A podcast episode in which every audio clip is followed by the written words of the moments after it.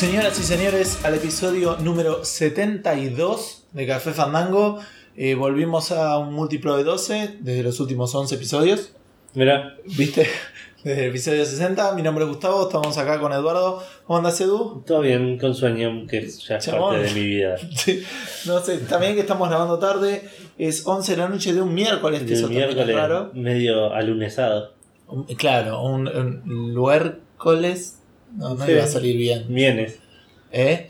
Mienes, mi- Mienes Mienes. Miunes, un Miunes. Estamos en el Miunes 10 de febrero de 2016, pero esto lo estarían escuchando si no se liquea. Si no, si no nos craquean y nos piratean el capítulo. Saldría el viernes 12 de 12. febrero. Sí, Si estamos todos de acuerdo. Eh, ¿Qué más tengo que decir en esta parte? creo que nada más. Muchas gracias por escuchar, nos vemos. Nos vemos la semana que viene.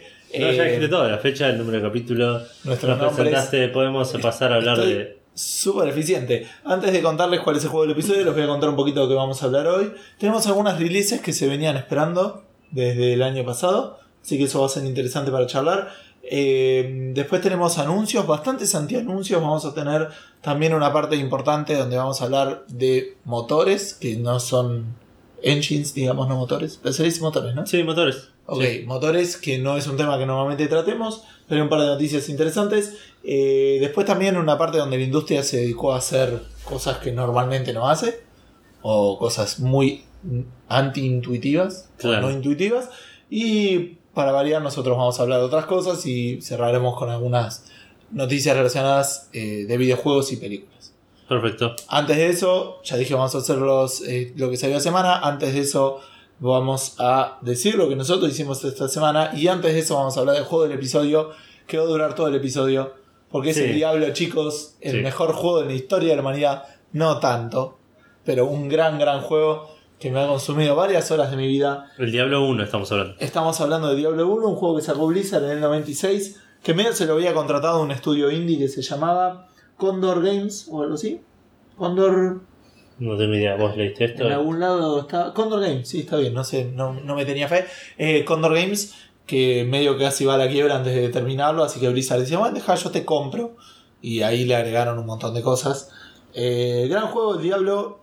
Consideremos un poquito el contexto. Veníamos de muchos juegos de RPG en PC que se iban convirtiendo cada vez en más matemáticos, cada vez con más números, cada vez con más eh, habilidades pequeñas y muy Dungeons and Dragonizado. Eh, por lo tanto, eh, ellos decidieron apostar a, a otra cosa, a eh, hacerlo mucho más eh, ligero. Decían que el- uno de los objetivos que tenían era minimizar el tiempo desde que empezabas el juego hasta que le partías de un martillazo a la cabeza a un esqueleto. Claro. Y este, realmente lo, lo consiguieron. Obviamente que tuvieron que hacer limar un montón de asperezas y complejidades del sistema de Dungeons and Dragons. Claro. Es un juego que tiene solamente tres personajes, eh, que tiene habilidades. Pero bueno, ¿Qué bien, tiene Guerrero, Mago y. guerrero, mago y, Y arquero. ro- y rogue, digamos. Eh, donde el guerrero y el mago eran hombres y la rogue era mujer. Eh, un juego, la verdad, muy divertido. También, como decía, un poco simplificado, pero muy satisfactorio en el sentido de que era muy fácil encontrar la relación entre matar, loot, oro, Claro. y era un ciclo muy bien armado. Otra de las cosas que menciona el libro como muy importantes es el tema de Battle.net. Hasta hace, digamos, en ese momento, la mayoría de los juegos online de PC requerían que la gente se pasara a las IPs y hacer conexiones directas. Claro. Y acá es como que dijeron, no, bueno, espera, yo tengo acá mi servicio, te vas a hacer un Te usuario con contraseña. Claro, como que lo podés simplificar bastante, bastante, bastante más. El primer cliente, uno de los primeros, por lo menos, clientes de multiplayer, digamos. Claro. Yo jugué online al Diablo con el Diablo Trucho a través del modem. y Ah, andaba bien, de hecho. En el Lo- 56K. Lo, lo quería hacer, claro, sí, sí. En 56K. eh, lo quería hacer para duplicar ítems. Para, para, tipo, iba, entraba en un juego, tiraba un ítem en algún lado, esperaba que nadie lo agarre. Y me conectaba con otro al mismo juego y iba a Ah, agarrar el ítem que había dejado. Yo hacía eso en la Play. Jugaba el Diablo 1 en la Play. Me conectaba con dos personajes. Le daba un ítem a un personaje. Y grababa ese personaje que recibía el ítem, pero no grababa el otro. Ah, mira, era más sencillo. Claro. En el mundo de PlayStation, con el multiplayer incluido. Bueno, eso va a haber sido una fiesta, jugar al Diablo en Sí, multiplayer sí, sí, local. estaba bueno. Igual llegamos re lejos y nos quedaron a piñas casi en el infierno, ponele. Claro. Eh, lo que tenía era eso, me que hoy en día me sorprende un poco, es era un solo dungeon que cambiaba a medida que ibas pasando los pisos, digamos. Cada 5 o 6 niveles iba cambiando de. Por eso, pero era siempre la misma ciudad, era siempre Tristram. Sí, Tristram, el, el pueblo. El, el- el pueblo de arriba, digamos, y después ibas Y bajando. después ibas bajando en el mismo dungeon. ¿de Pero acuerdo? ibas desbloqueando como escaleras directas, digamos, Claro, a sí. distintos lugares. Sí, sí, sí. Pero sí, Me sí, acuerdo, le, te- le el. Torchlight 1 es así también. Ah, sí. Sí. Ah, mira. Es un No sé si me gustaría mucho eso. A mí me parece que está bien, digamos. Lo, lo- lo divertido no son los pueblos, digamos. No, pero qué sé yo, me gusta sentir un- una, una sensación de progreso. Sí, pero acá lo tenías porque cambiabas. No, no, está bien, pero me gusta tipo que el- las RPGs sean una aventura y no un dungeon crawl. Claro. No, a mí la verdad que no, eso no, no es de lo que más me molesta. Tendría que volver a jugar al Torchlight, me acabo de acordar. Eh, me hiciste acordar cuando hablaste de Tristram que tiene una de las mejores músicas de videojuegos. Fue tu Es ringtone durante increíble. mucho tiempo. Fue mi ringtone durante mucho tiempo, la música de Tristram. Este, y de hecho la escucho y me dan ganas de, de escucharla entera porque después se pone re bueno. O sea, Claro. el, el tema está bueno y después se pone mejor todavía. Eh, tenía algunas cosas muy interesantes, como por ejemplo ítems eh, que había que identificar. Eso no sé si viene de otros RPGs. Eh, yo recuerdo haberlo visto por primera vez en el Diablo. Mm, Seguro no, seguro en algún otro ya estaba. Pero no lo puedo, no lo puedo afirmar. que eran raros y no No sabías, sabías qué bonus tenía. Entonces tenías que ir a The Carcane y pagarle 100 para este. O podías conseguir un scroll de Identify. Podías conseguir un scroll de Identify, tenías los tomos con el, con el Town Portal. Eh, era procedural, eso también es una de las cosas Sí. más fantásticas que han. Sí, sí, eh, si bien tenía una cierta estructura y una cierta eh, un cierto orden de las cosas, los mapas se generaban bastante al azar. No solamente los mapas, sino también las quests. Ah, sí, había. O sea, había quests que no aparecían. Ah, o sea, no, no siempre aparecían. Por ejemplo, la del Butcher. ¿Qué hijo de puta el Butcher? El Butcher boludo? lo odiaba, el tipo era el, el- el primer temor que tuve en un videojuego, creo. Y sí, porque aparte yo creo que bajaba dos niveles más, seguía leveleando y después subía a cagarlo trompada. Puede ser. Para que no, el, el Aparte, ya, ya no, no sé tipo qué tanto tenías que jugarlo. Yo lo jugué, de hecho, bastante el Diablo 1. Eh, Era pero- segundo o tercer nivel, ¿no? no era... Por eso, por eso llegabas. Llegué a un punto que llegaba a la habitación y ya sabía que si abría esa puerta salía el, el, el bacho. Tipo, el- Claro, bueno, tenía, eh, tenía eso que te decía que eh, el Butcher, la quest del Butcher vos sabías si la tenías en tu juego o no. Si apenas entrabas al dungeon había un tipo muerto ahí adelante. Si Ah, no estaba, claro. no estaba la quest del Butcher, digamos. y era genial. Era lo mismo, digamos, porque no- nadie te obligaba a matar al Butcher, digamos. Bueno, pero estaba ahí, no lo vas a a matar. abrir la puerta. Pero aparte la primera vez que lo maté, tipo, creo que fue súper troleando a, a las, a la- digamos, al juego, digamos, como escondido en algún lado. Que no yo podía- creo que hacía una cosa así, tipo. Me metía atrás de una reja que pasaban las flechas, ponele, Claro. y el tipo no, entonces se quedaba, se quedaba ahí. Otra de las cosas que, que también he hecho de, de truchadas en el, en el Diablo fue cuando llegabas al, al, fin, al boss final, al Diablo, eh, el Diablo estaba en una serie de... eh, como en una habitación cerrada rodeado de monstruos bastante grosos. Sí. Vos tenías que ir a desbloquear, no sé, tres, tres puntos y eso habilitaban y se abrían las puertas esas y todos los monstruos venían y aparecía el diablo. Sí. Había un hechizo que se llamaba Nova, que era como un hechizo que salía fuego de abajo de todos los enemigos cercanos. Vos te parabas de afuera de la, de la habitación que estaba cerrada, empezabas a tirar Nova y se empezaban a morir todos los bichos que estaban adentro. y después cuando, cuando abrían las puertas, el diablo no estaba en ese momento. Eh, o sea, no estaba... en la habitación, entrabas, Claro. estaban todos muertos y peleabas solo contra el diablo. Peleabas solo contra el diablo, efectivamente. Ah, mira. Pero también si te escondías le tirabas Nova hasta que desaparecía. este, muy buen final, un final que me llamó mucho la atención cuando lo vi porque no lo entendí, porque era muy chico, no seguía mucho Claro. la historia. Pero sabías que había un tema con una piedra de- del alma, digamos, que tenía el, el, el- el- el alma del diablo. Y el final del juego, spoiler chicos del Diablo 1, es la cinemática del tipo clavándose en la frente. Claro. Y de hecho el Diablo 2, que espero que esté, porque si no vamos a estar media hora más hablando del Diablo 2, yo presumo que tiene que estar. Debe estar. Eh, el Diablo 2 No arrancás seguro. siguiendo al héroe del 1. Que es el, el Dark Wanderer. Es el tipo del 1 que tenía Claro. la, la. ¿Cómo se llama? La, la piedra clavada en la frente. Yo llegué a jugar mucho con un mago, llegué a tener todas las stats lo más altas posibles. eh, y no sé mucho más que decir. ¿Vos Eh, jugabas solo al Diablo o Yo con jugaba alguien? solo y a veces con un amigo. Yo siempre usaba el Rogue, como en la mayoría de los RPGs. Claro. Pero. Pero sí, lo, lo- te digo, jugaba mucho a hacer este tipo de girada. De... Me acuerdo en un momento usé hasta el Game Shark para, para ¿Cómo desbloquear. era el Game Shark? El Game Shark era un disco que ponías en la Play, activabas ciertos códigos y cambiabas el disco por el disco del juego y te daba cheats resarpados, tipo, onda. Eran casi hacks, no eran tipo truquitos. Ah, mirá vos. A, los juegos- a ciertos juegos de PlayStation, ¿Pero qué casi todos. No sé. Y cambiabas los stats del juego. Mirá vos, Entonces por ahí agarrabas, eh, tipo en los Final Fantasy, ponele, Me parece que no está el Diablo 2, esto es ridículo. puede ser, al final están por orden alfabético. Sí, yo sé, pero están los mencionados. Eh, bueno, pero fíjate si lo mencionan, si está, tipo... No, no, no está el Diablo 2, por eso digo. Sí, no, no está. ah, mira. Choto, man. Bueno, Eh, bueno, no vamos a hablar del Diablo 2 tanto. No sé, tipo, ponían, entrabas y te ponías, no sé, vida de- infinita y era como que tocaba un stat dentro del, Sí, algún del parámetro. código del juego y empezabas el juego y tenías ese stat toqueteado.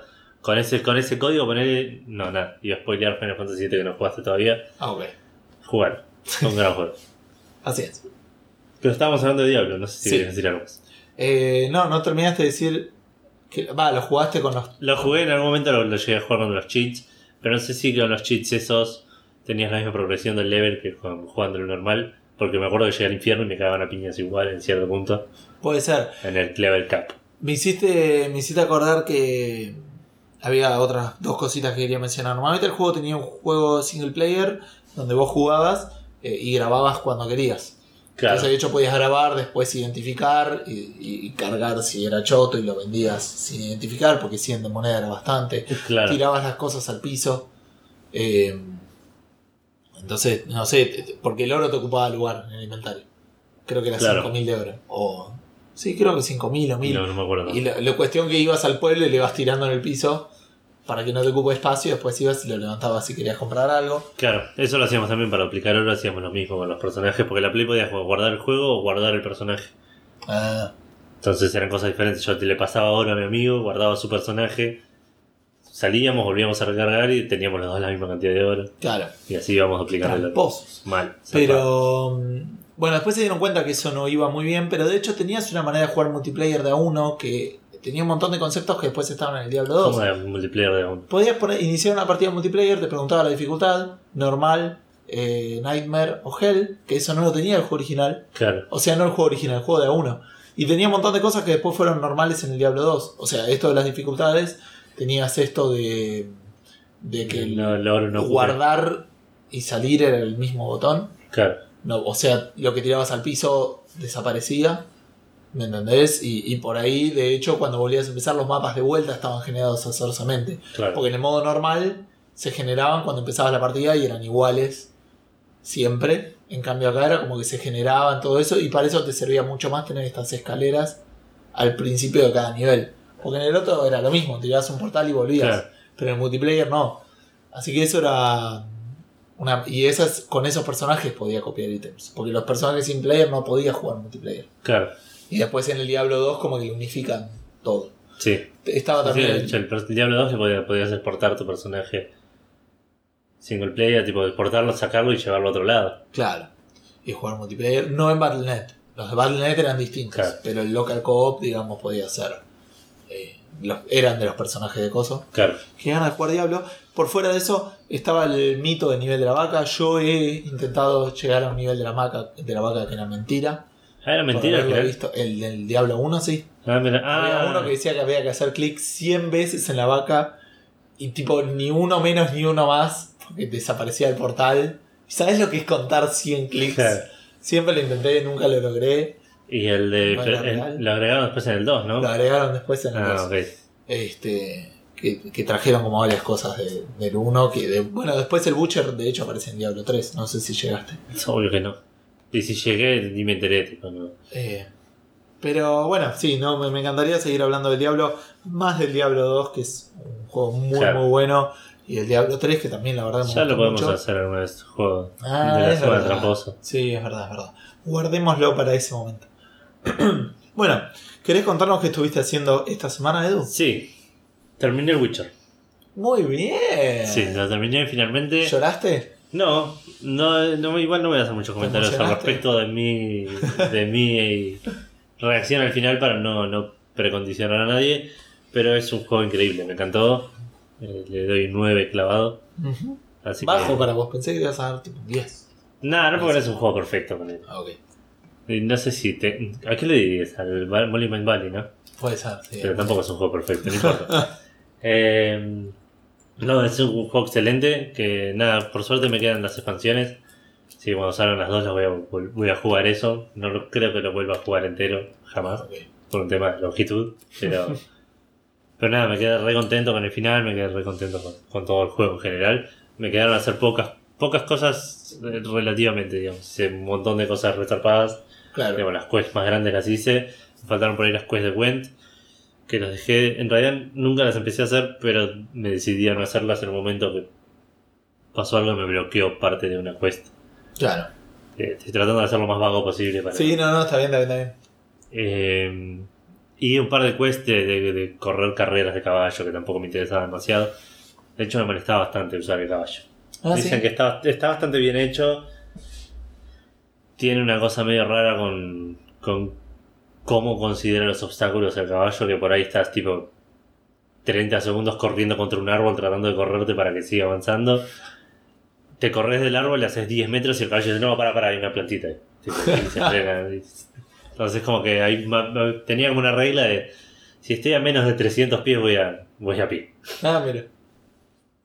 Eh, pero nada, no, me quedé re contento y, y es un juegazo que lo debería jugar.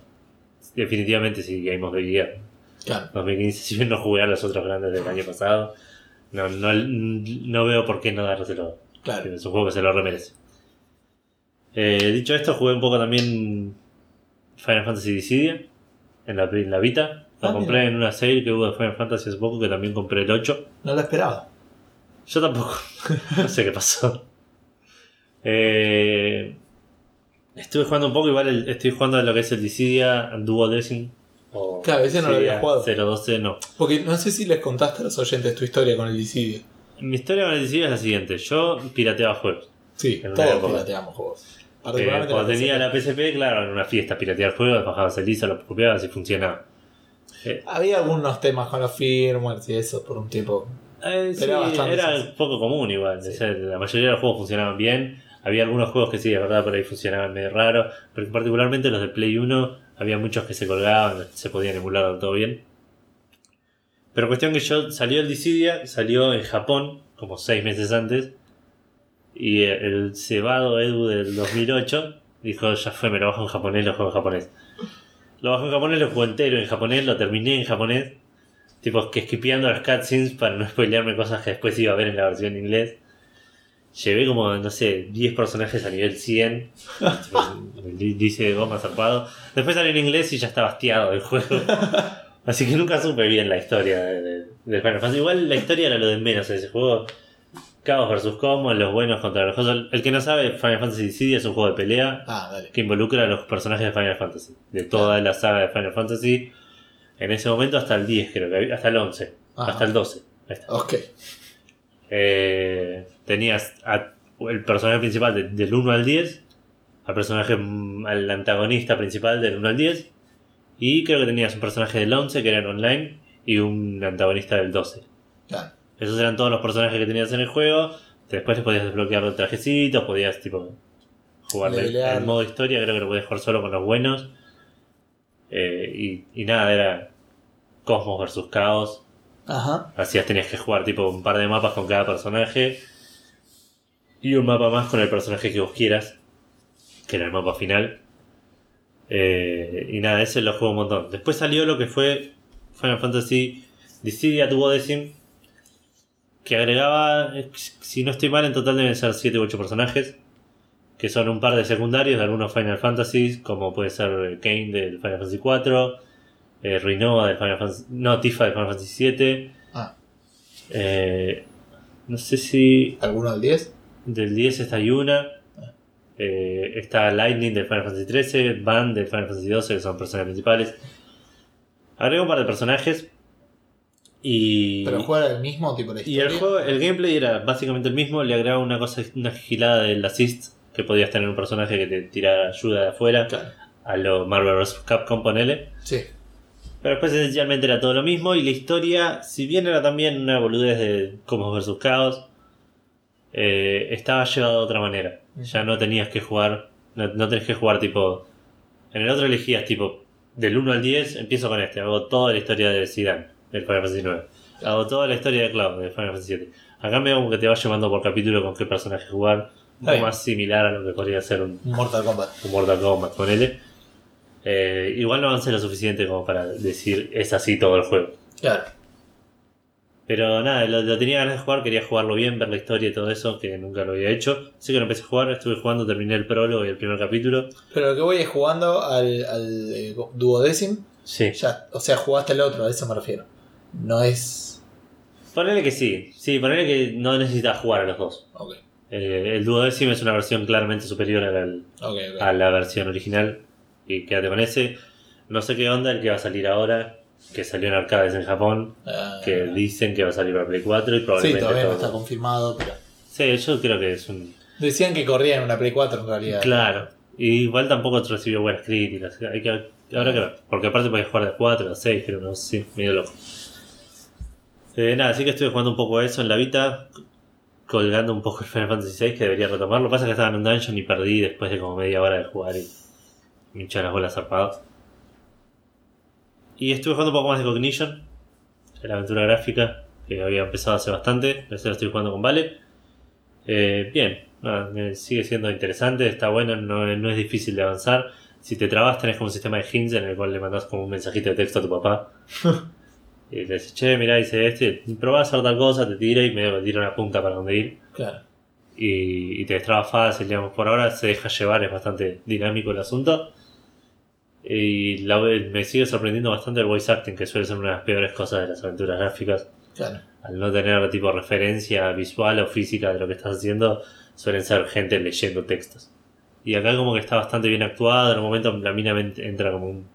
El personaje principal es una mina, entra como en un colapso nervioso, Claro, tipo un y ataque de necesita llamar a alguien para hablar y que te tipo y, y hablan un rato y está re bien actuada esa parte. Ah, buenísimo. Así que nada, voy por el ese episódico, estoy con el episodio 2 de 4, Sí. así que nada, lo voy a seguir jugando porque me enganché de nuevo. Bueno, buenísimo. Y por último, seguí mirando un poco de Fate. Stay Stay- Night. Sí. Avancé un par de capítulos más. Nada, sigo eh, también enganchado. Ok. Eso es todo lo que hice en la semana. Creo, puede que. Me interrumpas para. No, no sé si te, interrum- te interrumpa. Si me olvidé algo, ya fue. Ok. Pero de nuevo, sueño y alcohol también. Ah, eso es raro en vos. Eh, bien, terminé Final Fantasy 10. Era hora, era algo que tenía que hacer. Sí, deberías haberlo hecho hace bastante tiempo. Debiera haberlo hecho hace bastante tiempo. Claramente no es un juego que jugué en las condiciones en las que debe ser jugado. No. Y Eh. era un juego por el cual. bueno, Ya te lo dije mil veces esto, por el cual hubiese empezado yo. Ah, bien, bueno, pero es el HD Remake. Sí, sí, sí. Ya tuvimos esa discusión mil veces. Sí. Ahora estoy en la duda de su jugar al X2. Yo creo que deberías, es un juego bastante diferente. Ah, pero pensé que me habías dicho que no era bueno. O sea, a mí me gustó lo poco. Yo no lo jugué nunca entero. Jugué muy Ah. poco del principio y lo poco que jugué me gustó más, mucho más que el, que el 10. Mecánicamente, por lo menos. Claro. Bueno, eh, vamos a hacer entonces una mini review. Digamos, no puedo hacer otra cosa que no sea mi experiencia. Partiendo de esto que yo decía, no fue la mejor manera de jugar el juego. Lo espacié mucho. eh, no lo jugué en su momento, obviamente. Sí. Este, entonces hay algunas cosas de diseño que me, me hincharon demasiado, particularmente el hecho de poder tener encounters con bichos que te hagan una skill y Y te, te maten de un golpe. o, o te petrifiquen a todos, o Sí, te confundan a todos, o te pongan berserker a todos y te los envenenen. Digo, situaciones en las cuales no tenés control y te quedas mirando la pantalla a ver si perdés o no, cruzando los dedos a que algo mágico Claro. te salve, cosa que normalmente no sucede. Ese me parece que es el, el- el peor problema que tiene el juego. En una parte del final, de hecho, me había pasado y por eso lo colgué de tanto tiempo. Eh, voy a ir por lo malo porque he hablado muy mal de este juego. El voice acting ya es ridículo criticarlo, ya todos No lo saben. O sea, No sé si todos lo sabemos, pues no sé si lo jugaron, pero digo, lo hemos mencionado también. El voice acting del Final Fantasy VII usa los mismos actores en el 10 para los personajes del 10. Ah, Así que se imaginarán. pero, No hay risas, por lo menos. No hay risas. pero por fuera de eso, por ahí le- ya le pusieron más onda. Puede sea, ser. más- más- Tienen más experiencia. Habría que escucharlo en japonés. Eh, Tal cual. Eso es algo de lo que sufren mucho los juegos japoneses en sus doblajes americanos. me parece que sufrió mucho de que era una época complicada para el 3D y que los personajes realmente no mostraban expresiones. Yo recuerdo ver trailers de Final Fantasy X con un amigo y decir, chabón, eso es gameplay. Como tipo sorprendidos de que estábamos viendo. Claro, era una cinemática. No, obvio, pero digo, incluso en las cinemáticas, las caras de los chabones, eh, o las situaciones con los brazos, o, o Ah, los mira. movimientos que hacen, No como recuerdo. que me parecían demasiado cuadrados y que te sacaban un poco de, de la historia. O sea, En digo, las cutscenes no me muero. ni entre, ni entre, ni entre, ni que el voice acting era malo y que las expresiones faciales eran raras y todo eso, es como que Claro, me sacaba un poco de lo que, de lo que se supone que me tenía que exp- expresar el juego. digamos. claro. A diferencia de un Final Fantasy más eh, clásico 2D, donde te lo imaginas vos, porque, Claro. o sea, la diferencia es que tenga o no tenga signo de admiración en el texto que estás leyendo, digo. El resto, todo el resto se lo pones vos, entonces por ahí es incluso más fácil, a eso me refiero. Eh, la historia me parece bastante interesante, me gusta que no sea tan... eh, me molesta que no sea muy lineal en un principio, pero por otro lado me gusta ¿Cómo, cómo, cómo? al principio es bastante complicada de entender y me parece que da Ah, demasiadas ok. vueltas de manera ridícula. Pero eso es común en casi todos los Final Fantasy. Puede ser, pero en este saltás como de, de un lugar a otro tres veces que te Sí. cambian totalmente de contexto, no Sí. te dan ninguna explicación de por qué y qué está pasando. eh, y eso me parece que te saca un poco, en vez de decir, bueno, nada, si querés este es tu contexto y te cambio a este y entendelo, pero no, no me lo vuelvas a hacer.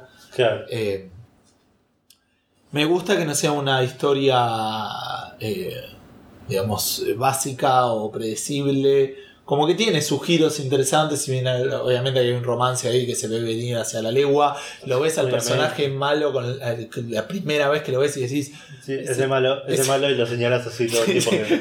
tipo, si estuviera enfrente mío le, le tocaría la cara con mi y decía, "Eh, vos vas a matar gente y me vas a querer matar. Y, Sí. y- Eso es No te más- creo nada, nada de lo que me vas a decir es verdad y me vas a querer cagar y ya sé, así que... Claro, sigamos esta, Sí, sí. Esta eh, Todos estamos, vamos a pretender que este no es el malo del juego, ok. Estamos todos en la misma página. Ok, claro, bueno, eh, eh, algo así fue la experiencia con, Seymour. Este, a- a- la voz, todo, bueno, nada. eh,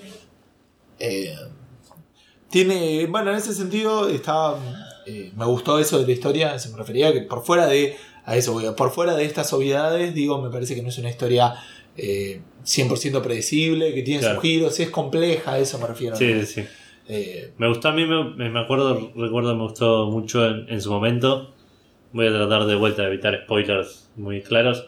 Cuando se dan cuenta de lo que representa lo que van a hacer, toda esa dicotomía de quiero seguir el camino. sí, pero también lo se veía venir. En realidad como que lo sabían todos menos uno. Claro, Pero sí, ese, ese giro me, también me pareció medio choto. ¿Sí? La parte de- del personaje principal, qué sé yo. Pero, Ah. pero, estuvo, pero estuvo bien, a eso me refiero. No era algo lineal, no era. Busquemos todos el, el- el final feliz, recontentos. Claro. y- este, en ese sentido me parece que está que es, eh, es muy interesante. Las cutscenes son muy lindas, particularmente las HD. sí, se ven la- increíbles. todo lo que es cinemática, Pero, CGI. claro, pero en la nueva versión no sé cómo serían las anteriores. Igual, la nueva igual. versión, las caras de los personajes Sí, son sí. dignas de un juego de hoy en día, tranquilamente. No, sí, pero, pero eso es algo que hacía muy bien Square Enix desde la Play 1. excepto Bueno, por eso- Final Fantasy 7 por ahí. Creo que por eso, por este, se apuntaron a hacer la película, ¿no? O, No, no sé ¿no el tema. La película de Final Fantasy. No, la película de Final Fantasy vino mucho antes. La Final Fantasy Spirits Within, decís. Sí, no, no tengo idea. No, no, esa vino antes. De, de- de hecho, ¿En qué este fue el último que hicieron antes de decir, ok, hicimos cualquiera.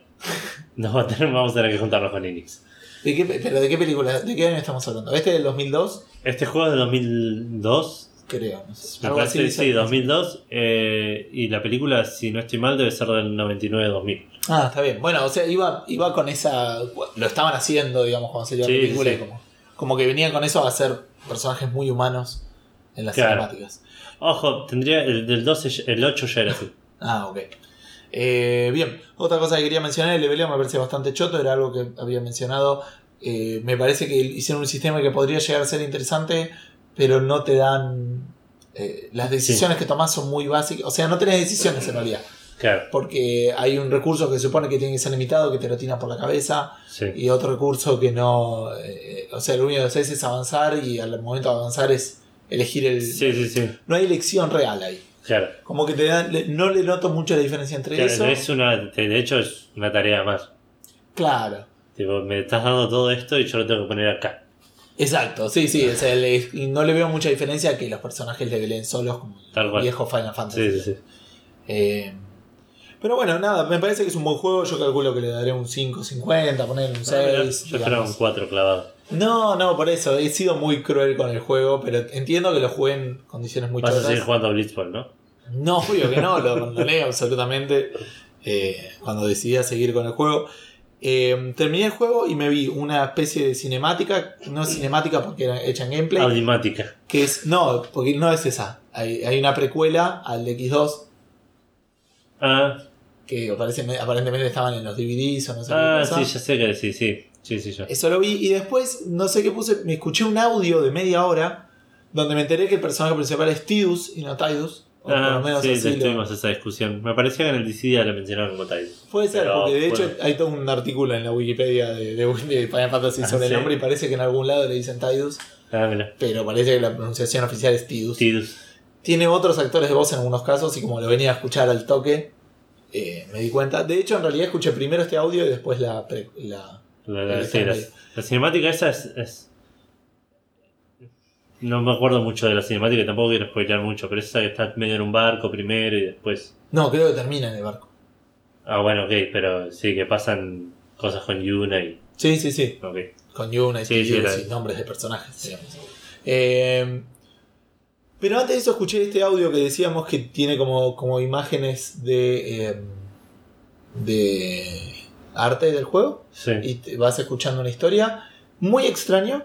No lo eh, escuché, creo. No sé si lo vas a querer escuchar. eh, Está eh, crono- cronológicamente está después del 2 y es Ah, lo mira. último canon que hay del universo de Final Fantasy X y mucha gente lo odia. Ah, lo mira. odia porque no presenta es no- Pará, pará, ¿es algo que pasa después del, del 10-2? Claro. Eh, entonces es lo último que se sabe de la historia de los personajes. ¿Pero por qué lo escuchaste? Porque no sabía. Yo Ah, un botón. Aparte estaba en el, en el Final Fantasy X, no en el 10-2. Ah, Yo no me lo esperaba, digamos. sí, qué raro. Y de hecho puedes escucharlo y solamente te va a llamar la atención particular una cosa que no la voy a decir. Sí, no. Porque voy a spoilear el, el 10. eh, pero dije, ah, bueno, nada, es así, listo. No me di mucha. No le di muchas vueltas. Eh, pero es raro. Es como. Es parecido al final de. No voy a. Estoy- tengo un problema. Porque no quiero spoilearlo. Y voy a compararlo con otra cosa. Y el que vio una de las dos por ahí se spoilea el otro. Pero me refiero. no, a eh, porque no estoy hablando de qué es lo que pasa. Me estoy hablando a nivel conceptual. Al eh, final de Slam Dunk. Que, Ah, no, que no es un final feliz y satisfactorio. Como que te muestra a los personajes con otra mirada Sí, extraña. Slam Dunk lo deja bastante abierto igual. Y acá es como que de hecho te muestra a los personajes en condiciones bastante raras que no esperás y que no te gusta, no te los deja Claro. eh, cómodos. Digamos. Claro. eh, y es como que presentan una, una futura historia Que nunca. que sucedió. nunca va a suceder. Pero Claro. nunca sucedió porque esto es nuevo, creo. Creo que sería para esta edición.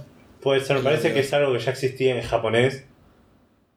En alguna versión del juego o en alguna cosa así.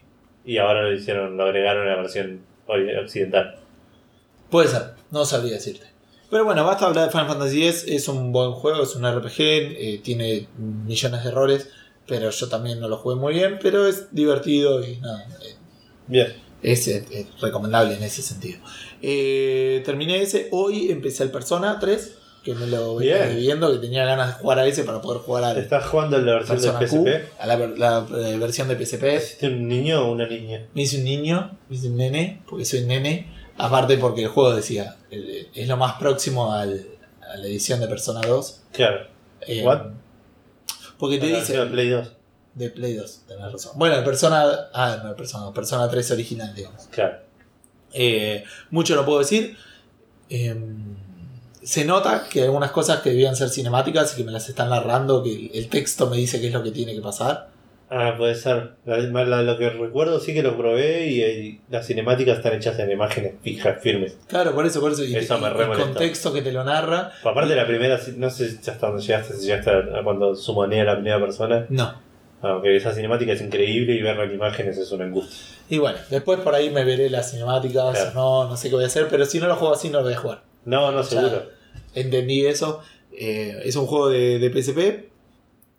Sería Y- muy gracioso que llegues casi al final poner y anuncien Persona 3 Golden. Poner con. Y lo tendría como, no sé, Persona 4 Golden lo jugué dos veces. Si es como el Persona 4 y me gusta en el mismo nivel, no me molestaría jugarlo dos veces. Pero bueno, no, no tengo lo suficiente para, para comentar. Empecé, eh, empecé, empecé el StarCraft, eh, El 2. el 2, Dos, el... son, eh, ay, ¿cómo se llama algo? Algo Boy. No vale, tendrías que acordar la otra parte que yo no me acordaba. Eh, Legacy of the Void. ah, está. Eh, en realidad no le- le- es raro, sí, porque jugué las tres misiones que tenían de prólogo, que Sí. las podría haber jugado hace rato. Me gustaron, me gustó mucho más la segunda. La primera es una misión de las que no me gustan, que es por tiempo. Sí. La segunda es una misión normal, donde en realidad hay un recurso que no tenés y tenés como que ir a buscarlo. Eh, y la tercera es una de esas misiones raras de los RTS, donde no tenés edificios y tenés Sí. que manejar solamente las unidades. Eh, me gustó, estuvo bien. Y después arranqué el juego. Eh, hoy a la madrugada, ayer a la madrugada. No, hoy a la madrugada. Porque había dormido una siesta importante y no me podía dormir. Así que como a la una de la mañana me levanté de la cama y dije, si no estoy jugando a StarCraft, ¿qué estoy haciendo con mi vida? Eh, no me gustó para nada la primera misión. Ah, Espero mira. que no sea así el juego. Porque es una misión que es muy de.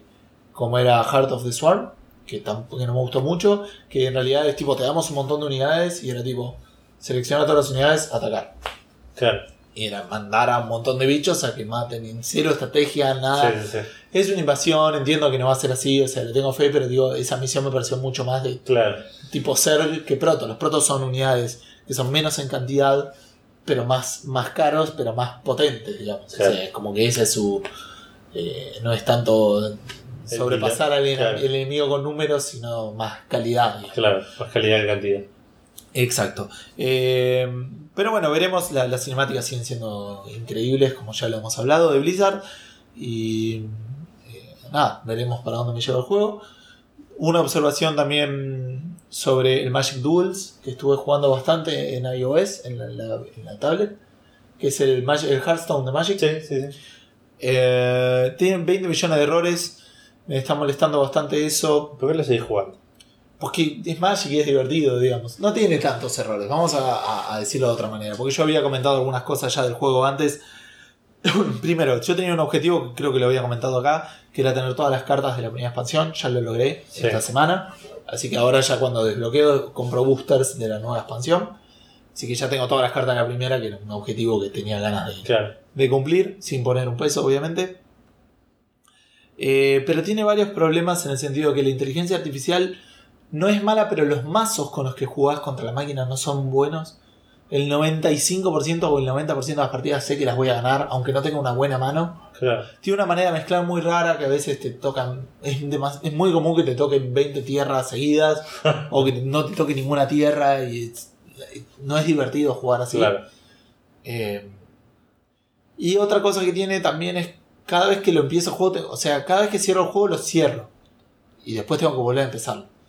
Porque si no pincha más. De Ah, hecho, me ha pasado comprar un booster, poner a abrir y que me pinche. Y las cartas me las da, pero no sé cuáles son. Y no tengo Claro. manera de recuperarlo. Tipo, ese tipo de, de situaciones que son incómodas. Y estoy con un iPad del último que salió, digo. O sea, Sí, sí, sí, no es un tema de. o no debiera de ser un tema de hardware. Pero siguen sin tener cross save, que es lo que más me molesta. Sí. Me encantaría poder pasarlo a la PC y jugarlo en la PC tranquilo. No lo voy a jugar de nuevo en otro lado. Claro. Y jugarlo también con algún amigo que lo, que lo tiene en PC. Pero bueno, no es la realidad, así que que mis amigos se compren una, Un iPad. un iPad. Me parece lo más... Lo, lo- O pueden no jugar. Eh. No, no. Cómprate un iPad. Edu. Bueno, eh, hablé un montón, así que me parece que estamos en condiciones. No tanto, ¿qué? Eh, De arrancar con las, Pensé que, las pensé que estábamos hace más tiempo hablando de esto. Bueno, volvemos a hablar del Diablo entonces. Bueno, La hablemos de semana las pasada hicimos esto que hicimos hasta ahora, tipo 20 minutos. Pero la semana pasada no habíamos jugado Es nada. verdad. Nada. Pero bueno, arranquemos con las releases, que Dale. hubo un par esta semana. Arrancamos con Unravel, el juego de EA, que salió, si no estoy mal, para PC, Xbox One y PlayStation 4. Sí, Unravel, el del muñequito de tela. Sí, eh, Unravel que sería desenredar. Eh, sí, pero más parecido Desenrollar. a desarrollar, que es como de los, ¿cómo se llaman los de Sí, lo de Los-. Ah, Eh, hoy estamos re mal la- con el las, tema de... las giladitas de tela. Sí, sí, sí, los o- ovillos. Ovillos, ovillos de lana. por Está. ejemplo. Eh, Desovillar. Claro, Ponele. ponele. Es un muñequito rojo que se va, se va desovillando y tenés que usar el hilo para resolver puzzles medio plataformeros. Sí, Eh, lo probamos, los dos lo probamos en, la Argentina Game Show este año, el año pasado en realidad. el año pasado. A mí me interesó, no sé si para comprarlo full price. Más por la estética que por el gameplay. Claro, bueno, a mí me gustan los juegos de plataforma más que a vos me parece. Es verdad. Eh, así que en algún momento que no Perdón, ¿conté que terminé el Super Mario? ¿Wii U? El Wii U no. Ah, bueno, terminé el Super Mario Wii U. Y es un gran achievement en tu vida. No, pero bueno. Eh, lo pude hacer. Bien. ¿Vas a jugarlo para desbloquear algo más? Para tipo sacar las estrellas. Fui a- no, fui a- eh, porque encima hay niveles secretos. Porque tipo Sí. en el primer mundo ya había encontrado todo y tuve que buscar en internet cómo sacar un nivel secreto Claro. que no lo hubiera sacado nunca. ¿No? No, no, no había chances. Había que saltar en un lugar que no había visto y ahí donde no había visto había que saltar a otro lugar. Claro que ni ibas a ver. No, no, no hay chances. Este. Nada, estuvo normal. ¿Qué sé yo? Bueno, bien. Sí, un Mario. Sí, un El, el valor de este juego más es más el multiplayer que otra cosa, me parece. Sí. A pesar de que no está diseñado para multiplayer. Bueno, continúa con el Unravel, perdón. Eh, es raro, un juego de plataformas con mucho tema de puzzles usando esto que decíamos recién, de la lana del personaje. Es muy agradable a la vista el juego, si bien es 3D, es 2.5D en realidad y Claro. el personaje es muy, muy cute, muy gracioso. Eh, me, me- me da la sensación de que trata de, de, de coinear un poco con el tema este de, de los personajes de lana, como, como Sí, el Yoshi's como Woolly Yoshi World. World, el, el Epic Yarn Adventure de, de Kirby, El del eh, Little Big Planet. Little Big Planet, claro, sí que que- no es de Yarn, pero digamos, este, de ese tipo. pero ese estilo, claro, de hecho es muy, lo comparaban mucho con ese juego. Pero bueno, salió esta semana, eh, creo que estamos viendo los puntajes de Play 4, esto lo hice yo, debería saberlo, pero vamos a asumir que sí. Eh, tuvo 80 de parte de críticos en Metacritic. Metacritic y 78 de parte de críticos también en OpenCritic. Y por otro lado 89 de parte de los usuarios, de 64 usuarios. Ah, un montón. Eh, sí, bastante bien. Más de los usuarios que de los críticos. Se ve que es un juego que mucha gente esperaba, considerando que viene de EA. Sí, y no, y que ¿Qué? no desilusionó, digamos. Claro, tal cual. Así que nada, parece ser un buen juego. Seguimos con las releases. Eh, salió Final Fantasy IX. Porque obvio salido. que íbamos a hablar de Final Fantasy IX. No, no salió, no había salido todavía. Pero ya, sí, yo creo que vos hablaste de ese juego antes. Hablé de que anunciaron que iba a salir para PC. No estoy hablando de la salida, perdón. Estoy diciendo el juego ya había salido. Ah, ya había salido, sí, en, la, en 1999. Va Ok. para 2000. Nunca estoy seguro. Eh, pero esta vez salió para iOS y Android. Sí. Ya se sabía, como dije recién, que iba a salir para PC. Sí, no se No sabía se sabe nada. cuándo. Y de hecho el juego este salió medio de sorpresa. na- Nadie esperaba que salga para iOS y Android en este momento y apareció de repente en el store. E incluso los precios que dicen en el store eh, lo tienen como lo tenían como con una fecha de salida al día siguiente y ya estaba tipo. Con un 20% de descuento hasta Ah, el- algo de febrero, 20 de hasta, febrero. sí, una cosa así hasta la semana que viene. Eh, está ahora 16,99. Precio súper alto para jugarlo en, en tablets o iPhones o lo que sea. Sí. Eh, después va a estar creo 20 dólares. Pero no estoy tampoco seguro de eso. en, en parte del tema de los scores no tuvo muchos porque es un port de un juego que va a salir para PC. ¿Y por qué nadie lo estaba esperando? Claro, está aparte de eso. Ese es el. Eh, tuvo 70 sobre 100 de un solo crítico y ninguno de usuarios. Claro. Así que nada, es- tiene toda la, la gilada del, del remaster que tienen los Final Fantasy ahora. Que es el tema de poder desactivar los, los random encounters, poder aumentar la velocidad, autosave, trofeos, Ah. achievements, esa girada. Así que es una buena versión, pero yo esperaría a la versión de PC, posiblemente a una futura versión de Play 4, Ah, como hicieron con el Final Fantasy VII y que entiendo yo que van a hacer próximamente con el 8. Estaría bueno, por lo menos, que pase así. Eh, siguiendo, Firewatch, Firewatch, otro juego de Play juegos. 4, que no sé si lo anunciaron en la E3 del Lo 2. vimos en la E3, pero no me acuerdo si lo anunciaron en la E3. Me parece- No, me parece que se venía esperando hace más de un año. No, no por eso, no sé si lo anunciaron en la E3 de este, capaz de 2015 o 2014. Me parece que 2014 a eso me refiero. 2015 casi seguro que ya Pero bueno, es un juego en primera persona también medio aventuresco. Me, hizo- me hizo acordar mucho a lo que es eh, The Forest. No, The Forest no, ¿cómo se llama? Eh, ay, este, este que me regaló Gonza. Eh, ¿El Long Dark? No. Long the Long Dark. Bien. Eh, el que es también así medio en primera persona, en un bosque estás medio solo. La diferencia de este es que tiene mucho diálogo porque estás como hablando por, Por, por eh, walkie-talkie con una minita que en realidad no entiendo muy bien si la conoces a la minita o medio que te está haciendo compañía mientras estás solo tratando de, de- de sobrevivir. Y parece que están muy buenos los tratando de diálogos. sobrevivir, estás- se supone que estás haciendo tu laburo como cuidador de Ah, sí. Ah, pensé que estabas tipo perdido o algo así. No, no, no, creo que sos del Firewatch, digamos. Ah, o sea, mira. sos como un cuidador de, de los Ah, bien. del, del bosque o de lo que sea. Bueno, sabes que es un juego bastante interesante. Eh, salió para Play 4. Tuvo 82 de parte de los críticos, de 32 críticos en Metacritic y en OpenCritic 79, un poquito menos, de parte de 51 críticos. Y 73, un poco más bajo todavía, de parte de los usuarios, de 157 usuarios. Claro. Es un juego que se ve interesante, no sé si lo voy a jugar en algún momento. Está a 20 dólares, eso me sorprendió, que es muy barato. Sí, yo lo veo, cuando lo veo un poco más barato, a 10 dólares lo compro. Puede ser, sí, el tema es que no sé si lo voy a jugar. Eso es, Es algo que me está pasando mucho. Por lo menos ya terminé el Witcher y no voy a estar, tipo, no estoy aprisionado a, a Ah. un juego infinito. Igual esta semana creo que voy a tomarme un descanso de juegos con el FIFA. Ah, ok. De, de juegos con historia, digamos. Aunque qué sé yo, quién sabe, por ahí empiezo el Tales of Styria. Eso es una posibilidad. Eh, es un juego que en algún momento te dan como una cámara descartable en el juego. En el juego, claro, te dan una, una cámara vieja. Claro, y podés sacar fotos con esa cámara y con, Sí. el, con el giro de que podés pagar para que te las revelen en el mundo real y te las manden a tu casa. Claro, se les ocurrió a los chabones, a los creadores del juego, decir, mira, si podemos revelar estas fotos, yo de cosas. Así que si pagas 15 dólares, revelan tus fotos y te las mandan a tu casa. Creo que la cámara viene con un par de fotos ya en el rollo. Sí, sí, que podés elegir también. Que podés, eh, eh, no sé si podés elegir o te las mandan igual. El tema es que las fotos estas son medio spoiler. Porque Ah. claro, tenés la cámara, pero es una cámara de rollo. No podés Claro. ver las fotos que ya están en la cámara. Ah, mira. Entonces imagino que dentro del juego en algún momento por ahí las revelás y descubrís cosas del juego. Ah, qué piola eso. Así que no sé bien cómo funciona eso. Sí, porque 15 dólares es un montón de plata para una impresión de, una, de un screenshot. Sí, la verdad es. Hay que ver si lo hacen en una buena calidad, qué sé yo. No, Realmente obvio, te lo hagan obvio. en calidad polar o poner una cosa así. Sí, sí, sí, estaría bueno. Sería algo que me gustaría tener de otro juego. Que por eso casi es pregunta Sí. Fandango, pero no lo fue. No. Así que veremos. Este. Bien. Assassin's Creed Chronicles Russia, porque en algún momento salió el de India. No, lo dijimos acá el de Sí, India. el de India lo, lo anunciamos acá. El año pasado salió el de China. Ahora sale el de Russia, completamente la trilogía La trilogía Chronicles de que Assassin's Creed. desilusionó a todo el mundo desde que a empezó todo a el salir. mundo y yo igual lo quiero jugar. es un problema que tengo con los juegos de plataforma. Nada, me parece que este juego es una especie de Mark of the Ninja que me encantó, Claro. pero con estética de Assassin's Creed y gráficos 2.5D.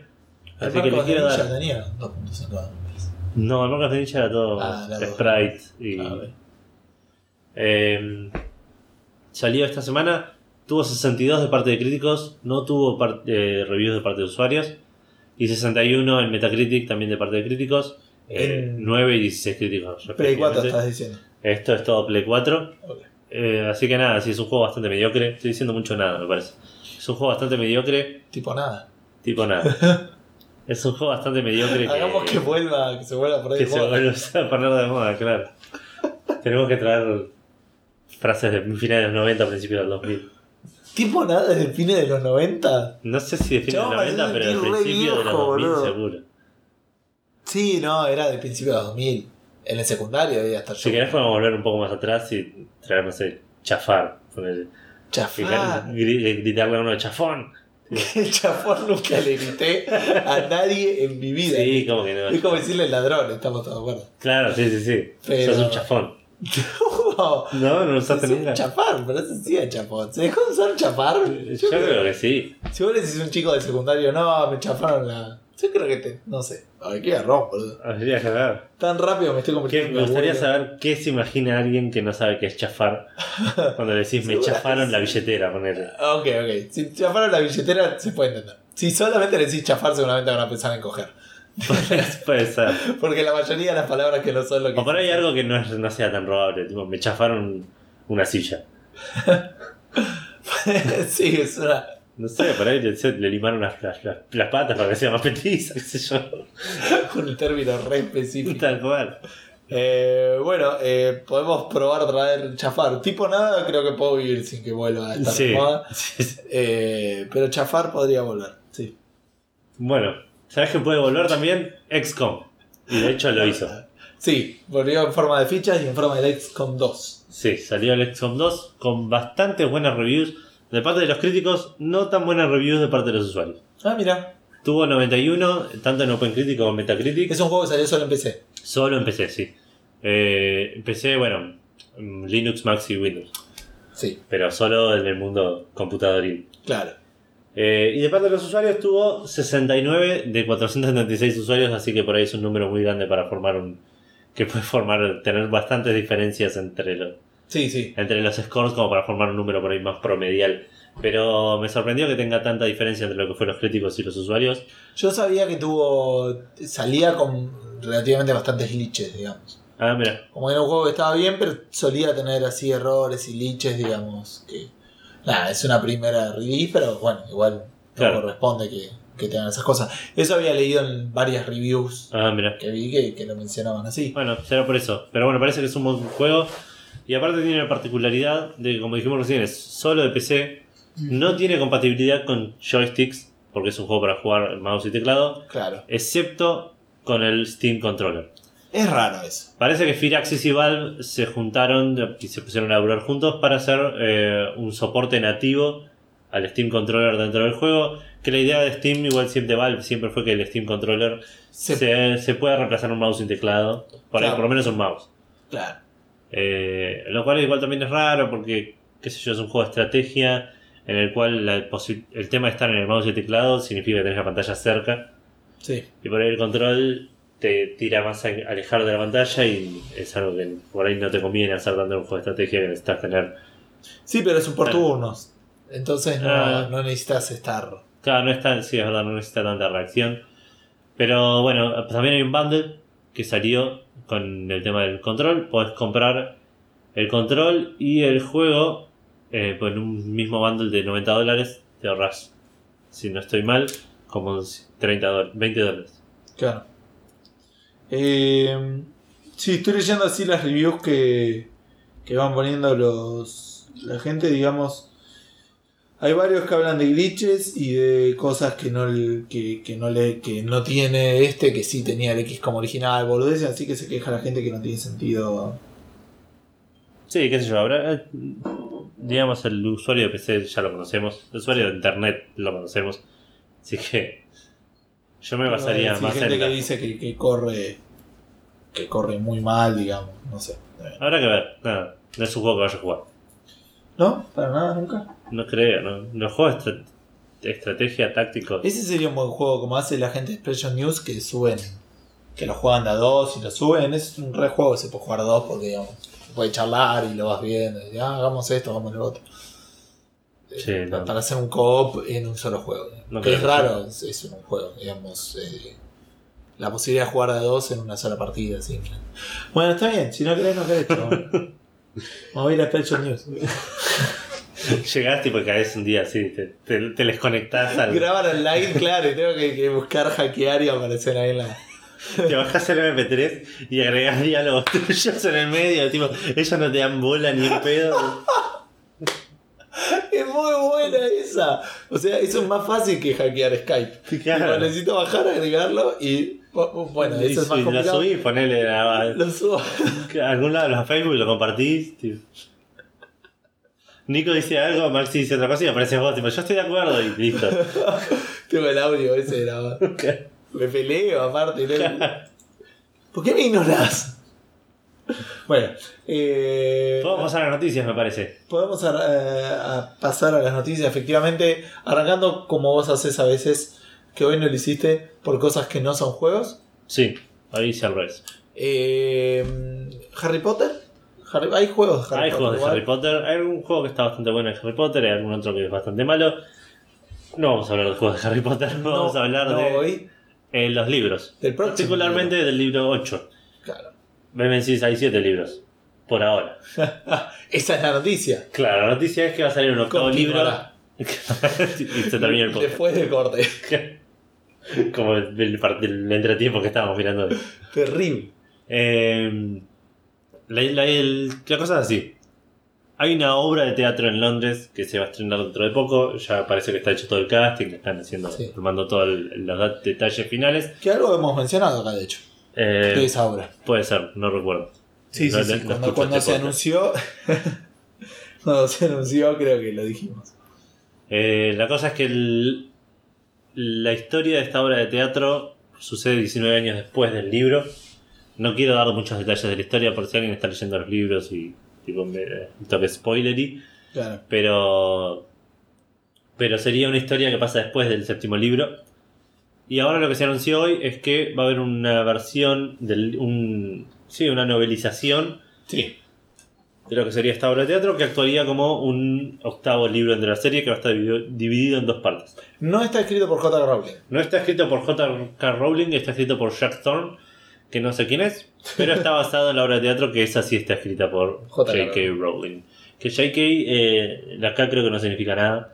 La mina se llama Janine Rowling, una cosa así. Para mí es Stephen King. Es fanática de Stephen King. Puede ser, pero la, la editorial le pidió que ponga sus iniciales solamente y no su nombre para que la gente no sepa que es una mujer la que escribe el libro. ¿En serio? Sí. Mira qué loca. No sabía. Bueno, esas cosas que hacen las editoriales a veces. Ni una menos. No sé quién editó los libros. Ni una inicial menos. Claro. Ni una letra menos.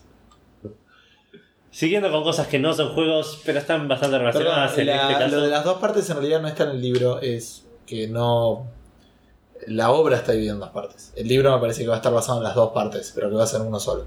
Me parece. Ah, puede ser. Lo que también leí es que va a ser un, un ebook. No sé si va a salir en físico. imagino Creo que va a salir el ebook que te lo van a dar con las entradas al teatro. Ah, así. ok, ok. Y después, eh, presumo, se va a poder comprar. Sí, tengo bastante ganas de leerlo. Yo soy bastante fanático de Harry Potter. Mira vos. Vos no Yo sé si lo vas a leer porque leíste los libros, pero no creo que te acuerdes mucho. Nada, muy poco. ¿Lo vas a leer? Lo- los leí peor que, que como ¿Qué jugué? Final Fantasy aquí. Tipo, leía los libros y decía, pará, ¿y este quién era? Y este me confundía los malos. Pues Claro. los leí. Los leí como con años, año y medio. No, los primeros tres o cuatro los seguí bastante bien. Claro, yo que lo leí cuando, cuando lo empecé a leer había salido hasta el 4, los leí los 4, salió el quinto, lo leí el quinto.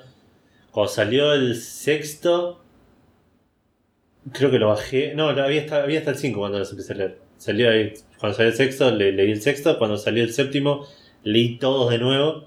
Claro, yo no hice eso. Yo, de hecho, cuando empecé a leer, creo que había recién salido el 4. Así que del primero al 4 los leí bastante seguidos. Claro, Ahora el 5 lo leí después cuando salió, que ya me había olvidado. El 6, ni te cuento. claro, Porque aparte tenía que esperar y mejor mi hermano los leía más rápido. claro. Eh, y el séptimo, pss, olvídate. El primo de Vale, me acuerdo del séptimo, el tío de Vale tiene una particularidad que le gusta spoilear cosas.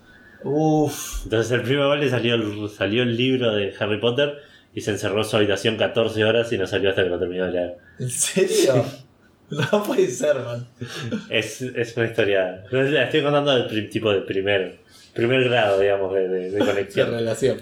Eh, Muy loco. Pero sí, y ahora después cuando salió la, la película, cuando salió la última película, de vuelta leí todos los libros otra vez. Así que los leí varias veces. Claro, lo tengo. Y no, no sé si no te diría que los leería de vuelta para este octavo. Para este octavo, y puede ser, son libros fáciles de leer. Sí, sí, sí, tipo. El 2 me dura más. Los primeros dos o tres Sí, duran menos de un mes. Y son tres. mucho más fáciles de no leer, además. Pero bueno, no, si te sirve. Cosa. Que no, no. Todo es más fácil de no hacer que de hacer.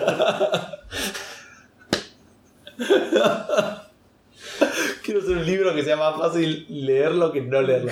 No, pero digo que a nivel de personajes y complejidad son más sencillos, digo. Sí, obviamente, aparte vengo de leer, no sé, Sí, también. Game of Thrones y. tipo, un, cuatro páginas de Game of Thrones me toman lo mismo que todo un libro de Harry Potter. Puede ser, puede ser. Eh, bueno, Cuestión que no podemos decir un poco más porque nada, estaríamos spoileando para Sí. los que estén o leyendo o no. O que lo hayan, no lo hayan leído y lo quieren leer. Claro. Que la verdad lo recomiendo, es de vuelta, como dijimos, fácil de leer y entretenido. Bueno, eh, antes de pasar a los juegos, vamos a hacer un intermedio. eh, de, no una pausa, digo, un intermedio entre cosas que no son juegos y cosas que son juegos. Un híbrido.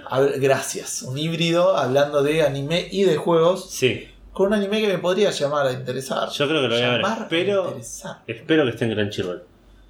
Pero no sé. Eh, Estamos no- hablando del anime de Phoenix Wright. Sí, Ace Attorney. Attorney? Sí, Attorney. Sí. Ace Attorney, digamos. Attorney. No, claro, no sé. Ace Attorney. El Ace Attorney Que va a salir el 2 de abril en Japón. Es todo lo que sabemos. es todo lo que No hay sabemos. mucha más información. Dictaba el nombre en japonés que no lo voy a leer. Pero no, no se sabe bien de qué va a ser el- la historia y todo eso. Si va a representar el primer juego, si va a ser una historia separada. Tengo que ver la película todavía, me la debo. De Ace Attorney, la, la de personas. Del, De eh, carne y hueso. Attorney. Del Ace Attorney, sí, la sí. de personas. Eh, sí, podríamos algún día Tendría que bajarla. verla, bajar subtítulos. Eh, todo, todo el tramiterio que conocen. claro. Pero bueno, eso es todo lo que sabemos de eso, así que vamos a pasar a lo que es juegos 100%. Que Bethesda sigue hinchándonos las pelotas. Nosotros decíamos en la E3, por ahí se devela cuando sale Doom. Sí. Que no va a haber o que sí va a haber. No, Yo creo que Bethesda No. escucha religiosamente Café Fandango Para y dice, a ver ¿Cómo qué... Claro. ¿Cómo lo podemos? Tendríamos que usarlo a nuestro favor de alguna manera. Seguramente. Bethesda no va a agarrar, no va a poner ítems basados en Café Fandango en el Doom.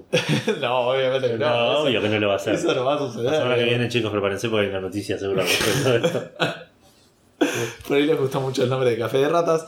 eh, porque la- la historia fue así. Nosotros dijimos no va a haber eh, una conferencia de. No, claro, de, de- Bethesda no. de- aparte fuimos súper la absolutos. EA. Sí, sí, es obvio que no va a suceder. Semana siguiente va a haber una conferencia. Bueno, seguramente anunciarán muchas cosas del Doom que no se sabe cuándo va a Claro, la salir. fecha de salida la van a anunciar en ese, tipo, no antes.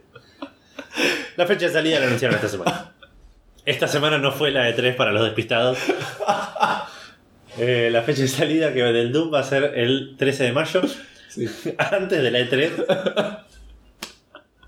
o sea, Así que si el, si el juego salía el 13 de mayo y anunciaban la fecha de salida en la E3, yo creo que tenían que despe- despedir al equipo de marketing o como mínimo hacerles un apercibimiento de algún tipo. claro, che, chicos, este, ya salió. Ya dijo, no, bueno, pero acá hacemos media hora de, de un tráiler y lo que... Pero bueno, sale el 13 de mayo en PlayStation 4, PC y Xbox One. Sí, También va a anunciar Anunciaron una la- Collect- Collector's Edition. sí. La tapa, perdón, es horrenda, eh, por cierto. No la vi. No sé si búsquenla, eh, eh, la internet lo jodió mucho porque la tapa del juego, o por lo menos la que está puesta ahora por ahí. Acá la estamos mostrando, si la cámara nos sigue. si la cámara lo sigue, no sé cuál de las tres cámaras ver, pero este no, es este es bastante bastante fea. Es muy parecida a la de típico FPS. Ahora te la voy a buscar para que la veas Ah, y bueno. hacemos una reacción ahora que volvió a ser legal. es verdad que no está eh, copyrighteado, Claro. patentado. El- como decías, anunciaron una Collector's Edition que va a incluir una estatua del demonio Revenant, o Renacido según Leonardo DiCaprio en español, que va a medir 12 pulgadas. Eso, si no estoy mal, son 30 centímetros aproximadamente. Está diseñado por el creador de Triforce Sí. y viene con una caja de metal. Eh, va a salir 120 dólares. Y los que preordenen tanto la Collector's Edition como la Standard Edition van a conseguir el, van a recibir el Demon Multiplayer Pack que contiene una Ah, Demon Multi- o sea, digamos no el demo. Eso- Demon Multiplayer Ah, Pack. ok, sí. Eh, va a contener una Demon Armor, eh, tres skins, seis mm, pinturas metálicas para la Blah, customization y logos para, para usar a las para pegarle a las armas y a, y a las armaduras del juego. Y también va a incluir, esto me pareció medio choto, 6 hacks modules que son ítems consumibles que te pueden dar una ventaja en el multiplayer. que Ah, se pueden comprar. Ah, No sé si se podrán comprar con plata o con in-game money. o con in-game money. Eso me lo banco, así era el, así era el, el Mass Effect, me estoy el Mass Effect eh, 3. Digamos que comprabas los boosters, Sí. un bonus. Sí, pero era cooperativo, no era competitivo. Claro. era distinto. Hay que ver, tampoco sé cómo ser los modos multiplayer de tu. Claro. Eh, va a dispararse, chabón. Sí, ¿De me, imagino, estamos hablando? me imagino que va a ser un, un, Un gozo. Bueno, un elemento tenés- central del. Buscar a los otros y dispararles. Esta es la cubierta del Doom. Ah, mira. 120% genérica. ¿Y por qué está Master Chief ahí? Exacto, porque esta Master Chief es el- el- la típica. Está re papoteado, aparte. Exacto. Eh, nada, el- lo, lo han criticado bastante por eso. es bastante blanda, me sale. genérica y, Sí, y chota. Comparado con lo que era la, la portada del Doom 1, digamos que era un chabón peleando contra un montón de monstruos, digamos. Claro, contra- Este, ese tipo de cosas que ya lo hemos visto criticado por. Eh, Judging by the cover. Exacto. Bueno, ¿qué más tenemos? Otro anuncio que es el anuncio de la fecha de salida de Rocket League para los tardíos de Xbox One, Sí. que va a salir el 17 de febrero. Es decir, este miércoles de la semana que viene. Ajá. Claro, hoy es 10. El 10 miércoles 17 de febrero sale el Rocket League para Xbox One. Sí. Recordemos que no va a tener crossplay con la gente de Play 4 y PC, Sí. pero va a venir con el, toda la girada, un par de autos que vinieron como DLC Claro. y esa, toda la parafernalia que lo rodea. Claro, tipo incluido como por, por, por, la, por la demora. Claro. Exactamente, así que la gente que tiene Xbox One finalmente va a poder jugar Rocket League, un juegazo al cual estuvimos jugando también esta semana y no lo mencionamos. No, porque ya es. Pero volvimos a jugar, que hace mucho no jugamos. Sí, También hablando de noticias de Rocket League, hoy arranca lo que habíamos anunciado, que La es segunda temporada. segunda temporada. Así que si podríamos jugar 10 partidos para la semana que viene a ver en cuál queda. oh, es verdad, habíamos hecho una premonición de la cual no me acuerdo absolutamente nada. para nada. Eh, así que vamos a, vamos a ver qué, cuáles son los resultados de la semana que viene, si podemos comprobarlo este fin de semana. Aparte, eh, anunciaron también un par de prototipos, ma- mapas prototipos que van a, van a lanzar. No van a Ah, estar yo leía- disponibles. Yo leía Prototype y pensé que eran del juego Prototype. Y No, digo, no. qué raro, porque es un juego viejo. No, no, no, son mapas eh, que están como, los van a probar. Ajá. No van a estar en modo competitivo, van a estar solo en multiplayer eh, casual o en exhibición. Ajá.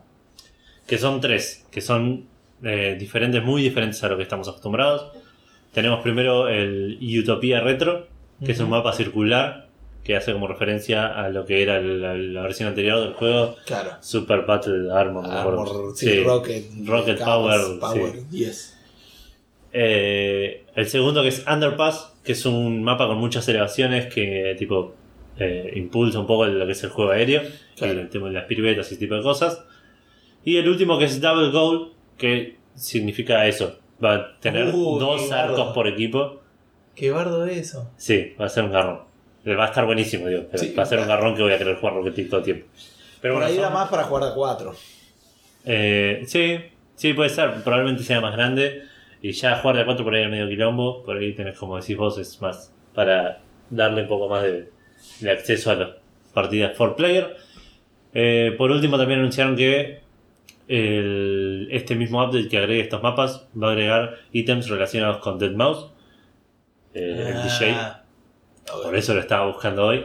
Sí. Y que también van a agregar. Que eh, aparentemente se escribe Dead Mouse 5. Death Mouse 5, sí, el 5 es una S y el No, chabón. Dead, Dead, Dead o Des. Dead. Ah, Dead. Dead Mo- Mau- Mouse, Mouse. 5, Mau- ponele. Mouse No, 5. Mouse 5. Sí, está Sí. bien. Mouse 5 queda mejor en, en español que en inglés. Mal. Eh, ¿Qué estaba diciendo? Ah, que los mapas, los modos de, de Snow Day y Packball se van a poder agregar a la, a la exhibición y a las partidas privadas. Que era lo que estábamos viendo, ¿te acordás? El otro día que no podíamos jugarlo, tuvimos que jugarlo online. Ah, Así que se van a poder jugar offline y en Claro. partidas privadas. bueno, buenísimo. Sí, qué buen juego, loco.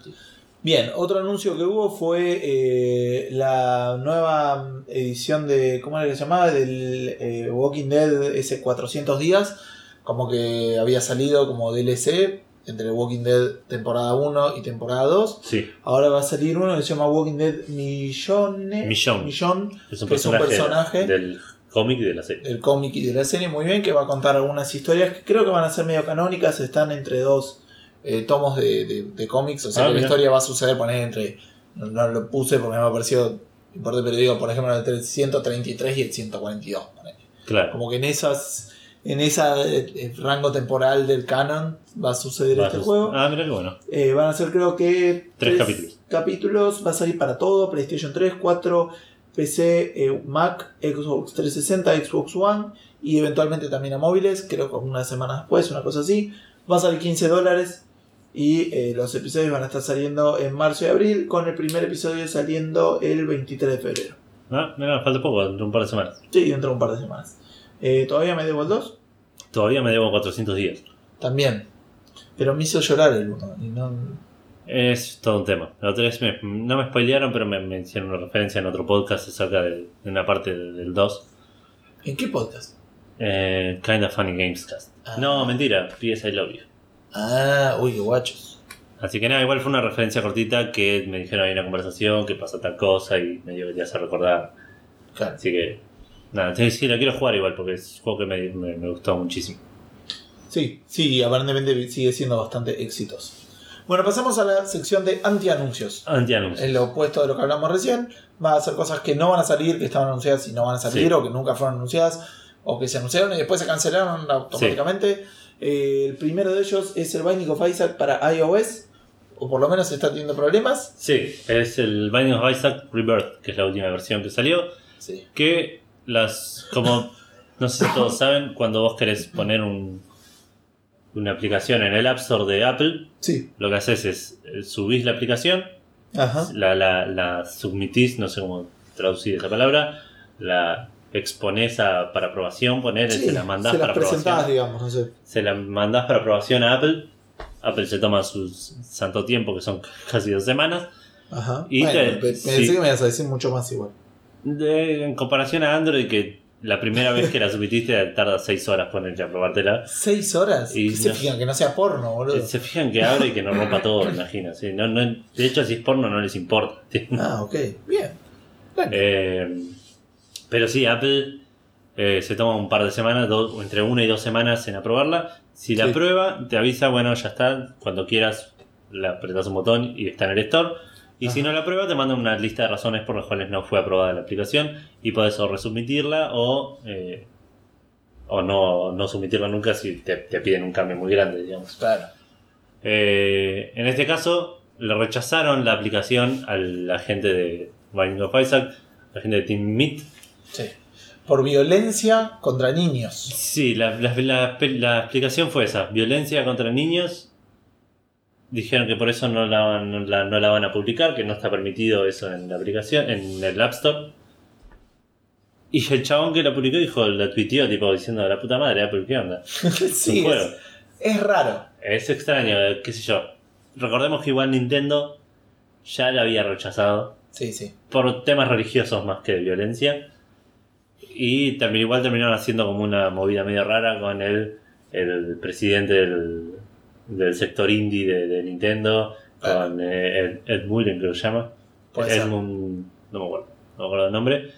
Pero medio que terminaron arreglando y finalmente salió para 3DS. De hecho, ellos mismos estaban sorprendidos de que lo hayan logrado. Igual es medio raro lo, lo que es el Binding of Isaac. Porque el Binding of Isaac es un juego que vos lo ves y decís. Esto no tendría que ser. Digo, esto tendría que estar prohibido. Digo, es como los agujeros legales, como cuando decís, no sé, voy a registrar este, el término podcast. No, no se puede, no se puede. Y, pero por ahí encuentro el camino, ¿entendés? Claro, por ahí nadie lo hizo porque todos dijeron no se puede. y- Claro, esto es muy parecido como decir, no, este es un juego, no puede estar en, el, Claro, en la App Store, pero resulta contrario y bueno, estos encontraron un, sí. un motivo. El tema es que el personaje principal de Isaac es un niño. Claro, La historia, bebé, se, la historia se basa en la madre maltratándolo y tratando de matarlo. Así que no veo una salida en la que se pueda solucionar ese tema para que esté en el App Store. No, el, También el depende mucho- No Rebirth no está. No, creo que no. No pero me imagino, me imagino que no. Pero aparte, cualquier Ahora. juego que el personaje principal sea un niño y le peguen es como que. Pero me parece que acá pasa por otro lado porque la historia se basa en eso. Ah, La historia del juego se basa en la madre tratando de matar al hijo. Claro. Eh, ahora, hay también otro triquiñuela medio con el tema del App Store, que por ahí depende mucho de quién te la reciba. La, Ah, vos no sabés que los estudios y todo eso, digamos. ¿Cómo? De, de aprobación, digamos, no sé cómo que. Claro, depende de qui- qui- quién haga la, la- la revisación, digamos, es casi una La especie de. QA. Sí, por no? Eh, Es casi como- Perdón, nunca entendí por qué se llama revisación médica y no revisión médica. Revisación médica lo decimos todos, estamos de acuerdo. Sí. Pero es revisión médica. Sí, no, no se me había ocurrido pensar en eso. Hace poco descubrí eso. Ok. Pero bueno, quisiste acordar cuando revisaste. Bueno, voy a empezar a usar revisión. Fuck you, revisación. Eh, así que no sé, qué sé yo, por ahí le cambian alguna boludez y se la juegan a que te pase a alguien que no sea tan estricto con el tema, qué sé yo. Claro, No, no puedes no, presentar lo mismo. no deberías poder presentar el número, mismo número de versión, ¿no? Sí, la versión me cuesta 3 segundos cambiarla. No, bueno, sí, seguro, por eso. Ok. Bien, listo. Eh, entonces, si por algún extraño motivo estaban esperando, o sea, son dueños de un iPad y de ningún otro dispositivo de juegos y querían jugar a Binding of Isaac, No. de arroz. Otro te anuncio, y este Sí. viene ya pegándole al, al- al- haciendo leña del árbol caído. Sí, estamos. ya hicieron carbón, lo prendieron fuego y están volviendo a hacer leña. Sí, vamos a hablar un poco de lo que es el Refund Simulator. o también conocido como Batman Arkham Knight. Empecé. Empecé. Eh, iba a tener una versión de Linux y Mac. Iba, Iba a. Pero la cancelaron, obviamente. obvio, porque. Por razones obvias que no hace falta enumerar. El Como que en algún momento le pasó por ahí y dije, che, ¿qué está haciendo ese tipo? No, por. ¿What? No, empecé, le Empecé. le agarró No anda en PC, lo a hacer en Linux. golpeando gente por ¿Qué, ahí. qué hace ese del pingüino allá? Así que nada, la cancelaron la- ambas versiones, la de Linux y la de Mac. Si lo habías preordenado, como dije recién, podés pedir un refund a través de Steam. Así que Continúa haciendo honor a su, a su, a su título alternativo. a su título alternativo. Eh, igual también, ¿no? En el extraño caso de que tuvieras una PC gamer con Linux y estabas y estabas esperando. esperando el Batman. Nada, chabón, ponete al día, fíjate, escucha Café Fandango y te vas a dar cuenta que. Claro. ¿Entendés que no.? Esto lo podríamos re haber dicho en vez de decir la boludez de Bethesda en la 3. Podríamos haber vaticinado que el Batman no iba a salir para Linux. Yo creo que tranquilamente lo podríamos haber hecho. Pero bueno, ese tren eh, se nos fue. Estamos a tiempo, pará, el, el- el Mortal Kombat ya salió para Linux. Para mí no va a salir Para, para, para mí tampoco, seguro. Juguémonos. Eh, se nos pasó el tren en eso. También se pasó el tren, o se te va a pasar el tren si te gusta el modo Dominion de League of Legends. Eh, era un modo tipo Capture the Flag. Eh, que eh, a partir del 22 de febrero de este año ya no va a poder ser jugado. Según las estadísticas que dice Riot, es una. ¿Cómo se llama? Que. La ley yo un esta modo, un modo que. ¿Cómo? Las leí yo esta noticia y no sé de qué estás hablando. No, que el, eh, es un modo que juegan menos del 5% de los jugadores. Ah, mira. Eh, es un modo raro, Dominio. Yo lo he jugado un par de veces. Son partidas más cortas que normal, Claro. de más de 20 eh, alrededor de 20 minutos. Donde tenía una lógica distinta al juego eh, básico. Particularmente con el hecho de que vos incluso podías estar cruzándote con un enemigo de frente. Y tipo le pegabas, obvio, pero no te dedicabas a matarlo. Porque por ahí no era El no era lo que más te convenía. no era lo que más te convenía y a él lo que más te convenía no era matarte, era ir a capturar a otros lados o ayudar a otro compañero. Entonces, por ahí medio pasabas, te peleabas, pero podías seguir por tu camino Claro. y, y él por el suyo. Y eso en el League of Legends normal no. Es tipo la fila de hormigas, viste que ves que algunas se chocan, hacen así, se van las dos para otro lado de repente. claro, qué se, pasó se en el medio. pelearon, o por ahí eran las otras, pero no importa. Eh, eh, en el League of Legends normal, digamos, en modo normal no existe eso. Si te ves con No. alguien, es, Se tenés a la muerte. alguno de los dos va a seguir peleando hasta que Sí, hasta que sepan uno se escape, claro. hasta que a uno no le quede otra que escaparse. Eh, O morir. o morir. Por otro lado, eh, es interesante porque una de las cosas que la mayoría de la gente que no juega MOBA se queja de los MOBAs es siempre terminar jugando lo mismo. Entonces, es bueno, pero no hay mapas con menos gente o con más gente o mapas con distinta distribución de. No, chabón. La cancha de fútbol es siempre la misma. La, la cancha de League of Legends es siempre la misma. Claro. No vengas las pelotas. Pero bueno, se ve que siempre están con esa crítica y como que buscan este tipo de cosas. claro. Y esta es la primera Pero bueno, que. cuando lo hacen se ve que no funciona tanto. Igual duró cuatro años, digo. Sí, es verdad. Lo que sí dijeron es que eh, la gente que tiene más de 100 victorias en este, en este modo eh, va a recibir iconos de Summoner exclusivos que nunca se van a... Sí, una fotito para tu personaje que no se va a poder obtener de ninguna otra manera. Claro. O sea que te quedan. Dos semanas. Dos semanas. No, Un poco 22 dije. 10 días a partir de cuando sale este podcast. eh, para sacar 100 victorias si te interesa. Va a estallar la, porque esas boludeces a la gente le encanta. Claro. Así que vas a poder jugar un montón de Dominion Es mal. Tipo, para ahora, sacarte las ganas. Para el que le gusta se va a poder sacar las ganas. tal cual. En dos semanas decís que te alcanza para 10 días. Eh, En 100 10 días te alcanza para hacer 100 victorias de dominio. 10 victorias por día es un montón. Para Sí. mí no. Si nunca lo hiciste, nada, dedícate. Igual son 20 minutos, pero tenés que ganarlo. Ese es el- Sí, sí, son 20 minutos por 10 Por la probabilidad de. por día. Claro. Claro, más, Más- agregando la probabilidad de que, De que- estamos hablando de que termina una de 20 minutos y empezás otra inmediatamente y las ganás todas. Claro, así serían 3 horas, ¿no? 200 Eh, minutos. 200 minutos, 3 horas, 3 20 horas y minutos. 20 minutos. 3 horas y un tercio. Claro. Bueno, eh, y acá tenemos eh, algo que Otro podría haber híbrido. sido un anuncio, pero después fue un antianuncio Y después fue Microsoft pidiendo perdón. y después fue Microsoft pidiendo perdón. Eh, una- al- la primera vez que se anunció la retro, la recontrapatibilidad, La recontrapatibilidad. la recontrapatibilidad de la Xbox One, ¿sí? Apenas dijeron, vas a poder jugar juegos Red Dead Redemption, gritando. tipo, No tardaron ni 3 segundos, no llegaron a terminar de anunciarlo y dijeron, Red Dead Redemption para Xbox Claro. One. Ese- Bueno, primero vamos a hacer ¡Buh! Red Dead Redemption! Claro. Eh, sí, juega Red Dead Redemption. Eh, era así, la gente estaba como loca queriendo Sí. jugar a uno de los mejores juegos. de Hace un montón, igual también que vienen tipo diciendo no va a salir para PC y tipo hay rumores de PC y hay rumores de que lo van a portear y hay tipo es como Sí. que es un juego que todo el mundo lo quiere jugar. Sí, es como el. el- Nadie el- terminó, creo. Tipo. la- che, yo- No, a mí me costó un montón terminar, porque es un juego genial. es un juego genial. a mí- Tardé un montón en terminar. Yo también. Es, es como el. el, el, eh, ¿Cómo se llama la película de Indiana Jones? ¿La tercera? ¿El Temple of Doom? No, el, No, la tercera es la. el- la- ah, Uy, estamos re mal. ¿de, Holy, ¿De Holy Grail es la tercera? Sí, eh, pero en español. El Santo Grial. El Santo Grial. Es como el Santo Grial, pero todos saben dónde está. Y no sé por qué no quieren ir a buscarlo. Es como que todos lo quieren. Y bueno, anda, anda a jugar. No, no, pero no quiero jugar por el puerto 1 HDMI de mi tele. por no sé. Fue una cosa medio extraña. Eh, y a muchos se les abrieron los cielos y tembló la tierra y se y tronaron los cielos de nuevo. eh, y vieron que se podía, de alguna manera me extraña, bajar el Red Dead Sí. Redemption para Xbox One. Eh, Tenías que hacer como una tramoya medio, medio rara, como decís vos. Primero funcionaba solo con la versión digital. Si lo tenías en disco, no funcionaba. Claro, Segundo, tenías que tener un amigo que lo tenga comprado. sí. Entonces lo que hacías era, ibas a la lista de, de tu amigo, a la lista, a la historia de juegos de tu amigo, digamos. Sí. Entrabas a Red Dead Redemption, eso te llevaba a una página en el, en el, el marketplace de Sí. Xbox y a- de ahí podías recién instalar el juego. Claro, lo podías comprar incluso. Lo podías incluso comprar, claro, Sí. desde, desde el, desde el store, desde, desde ese link. Lo comprabas, lo bajabas y lo podías jugar.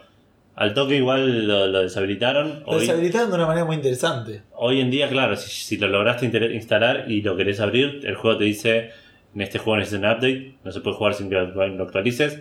Y cuando tratas de actualizarlo dice no se puede bajar el update. Claro. Entonces el juego está como medio bloqueado, pero lo tenés ahí.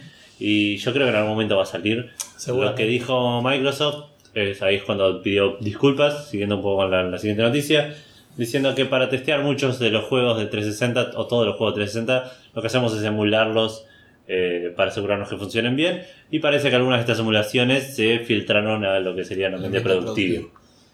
Eh, fue un accidente, no era la intención nuestra, así que ya los removimos todos. Que estos eran eh, no solo el Red Dead Redemption, sino también el Halo Wars, Castlevania Symphony of the Night y Tekken Tag Tournament 2. Ah, mira. Sí, juegos que no les importan a nadie al lado de. Va, igual el Symphony of the Night mucha gente dice que está bueno. Sí, pero no es el Red Dead No es el. Red Dead Redemption. Eh, igual me llama mucho la atención el quilombo que tenían que hacer para ir a buscar el juego. Son esas cosas ¿Quién lo que, descubrió? que aparte después viene alguien y te dice, ¿por qué no testearon eso? Y decís, la No, chaval. ¿En serio me estás hablando? tipo, tenía que, tenía que ir, tener un amigo que tuviera el juego, ir a la historia de los amigos, buscarlo. ¿Esto no lo testearon? Y no, nadie testeó esto nunca. No sé. es, imposible de darse cuenta ese tipo de cosas. Sí. Bueno, hablemos de dos cositas rápidas que pasaron esta semana. Primero, eh, el Street Fighter 2 cumplió 25 años. Sí. Un gran, gran juego, muy divertido. Eh, Haya sido juego del episodio, no vamos a hablar mucho más. Eh, y también eh, me enteré que este es el año en que Blizzard cumple 25 años. También. No sé si ya los cumplió si los va a cumplir porque sacaron como un video al respecto. Eh, no, una gran empresa, digamos, dos iconos muy importantes. Sí, va de la mano con el, el juego del episodio. Va de la mano del juego del episodio. va- iba a hablar del LOL, pero no, en realidad es el Dota. eh, Sí. Pero bueno, tiene su Heroes of the Storm, están sacando una. Por primera vez en 17 años leía eh, su una IP nueva, que es. el- Ah, mira. ¿Cómo se llama? El Overwatch. Overwatch. El Overwatch. Así que eh, la empresa que sacó Hearthstone, man, y, y- la empresa que sacó Hearthstone es la misma que sacó World of Warcraft. Es como que tienen una manera de decir. Sí, sí, sí. La máquina de plata Sí, aceitadísima. tiene algún chito, algún trato ahí directo con el diablo. Con el diablo que les tira la posta. Eh, que sí, tiene sentido porque tiene un juego que se llama Diablo. Eh, bien. Otra cosa que pasó esta semana que Yo se. te tiro la posta, pero tenés que hacer un juego sobre mí. Está bien, sí, con mi nombre. Eh, Humble Monthly eh, salió porque eran los 5, creo. Si no me acuerdo, el 5 de cada El mes. 5 de cada mes me parece que era así. Eh, una cosa que no lo tenía más o menos eh, presente o no lo tenía tan claro era: ¿te acordás que el mes pasado, si lo comprabas, te daban el Alien Isolation? Sí, El juego que te dan es uno de los seis juegos. uno de los O claros. sea, como que te adelantan, Te adelantan uno, juegos. no sabes cuáles van a ser los otros. los otros cinco. Claro, Así que les decimos cuáles fueron los del año pasado, Los del mes pasado. los del mes pasado que estaban inalcanzables. sí. Quedaron el mes pasado, podría haber dicho los del año pasado y sí. pasado. Era el Alien Isolation que ya dijimos, el Titan Souls, el Broken Age, el Volume, que, el Penarium y el Dropsy. Sí, conozco solo tres, creo de esos. El Titan Souls, el Broken Age y el Alien Isolation. Y el Volume, el Volume es un stealth del, del creador de Thomas Wassalon. Ah, mira. No, no lo tenía presente. Y si compras, recordemos, sale 12 dólares, ¿no? 12. 12 12 dólares. El del mes que viene ya sabes que va a tener el Ark Survival Evolve. Sí, que hoy descubrimos que es latinoamericano. Sí, y que me parece que está en Early Access. Por eso Sí. dicen que... Entonces no salió. Es medio raro. Pero está para comprar, digamos. Pero no salió. Entonces, Y lo- el video que vimos hoy era de juegos released. El video que vimos era medio extraño. Ok. Pero bueno, la gente no sabe qué video estamos hablando. Salió un video de... eh, Todos los juegos que salieron en Latinoamérica durante el 2015. durante 2015. De hecho, por ahí lo ponemos en el link eh, Sí, del post. Estaría bueno. Eh, pero bueno, estaba el ARC aparentemente de qué era, de Chile era, no, Eh, Colombia. pues. Colombia, de Colombia. Pero bueno, si alguno está interesado en el juego, sale y sale más de 12 dólares y sabe que va a recibir 6 juegos más. 5 juegos más. Sorpresa, 5 juegos más, sorpresa, pero. Hasta ahora no hubo un solo mes que diga, uy, me hubiera comprado Humble Month. Eh, no, pero qué sé yo, este mes. Sí, no. Pone que el Broken Age lo. lo salté, así que. Pero me hubiese interesado. Claro, El Alien Isolation es un juego que yo tendría... Yo no lo jugaría ni en pedo, no tendría sentido que yo juegue ese juego. Yo le daría una oportunidad al Alien, Alien Isolation, pero bueno. Eh, 12 dólares podría haber sido, no lo fue. Hablamos un poquito de motores, Sí. que es tu área de expertise, porque vos sos desarrollador de juegos. Sí, no sé desarrollar el juego, me encantaría, pero tuve experiencia al respecto, así que vamos a hablar de el nuevo motor de, de juegos de Amazon, Sí, el Llamado Lumberjack. Lumberyard.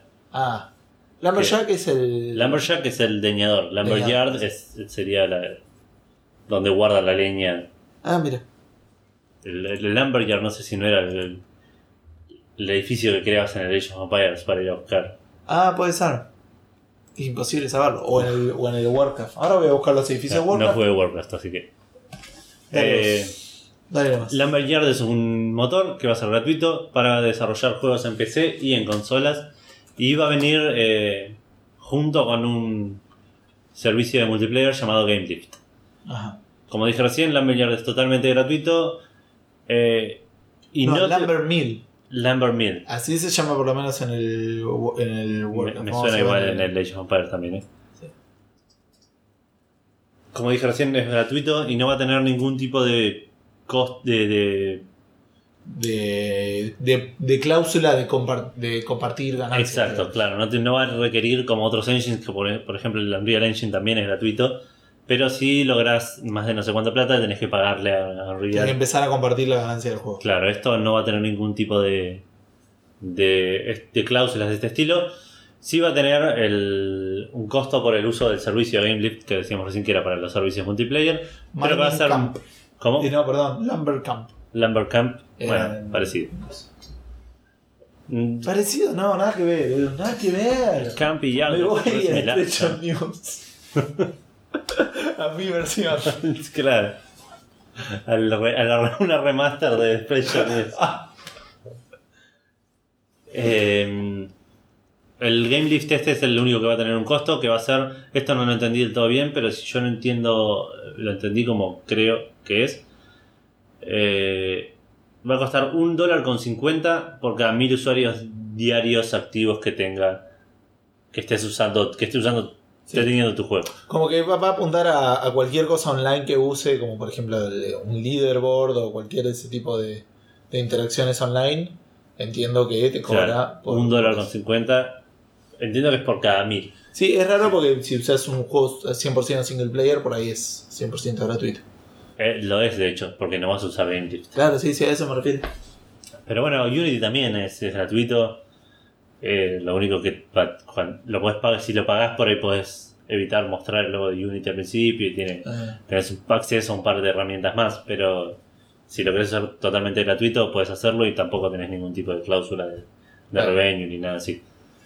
Eh, siguiendo, el Lumberyard está todavía en beta eh, y solo tiene, acceso, solo tiene servidores en dos estados, en Oregon y en Virginia del Norte.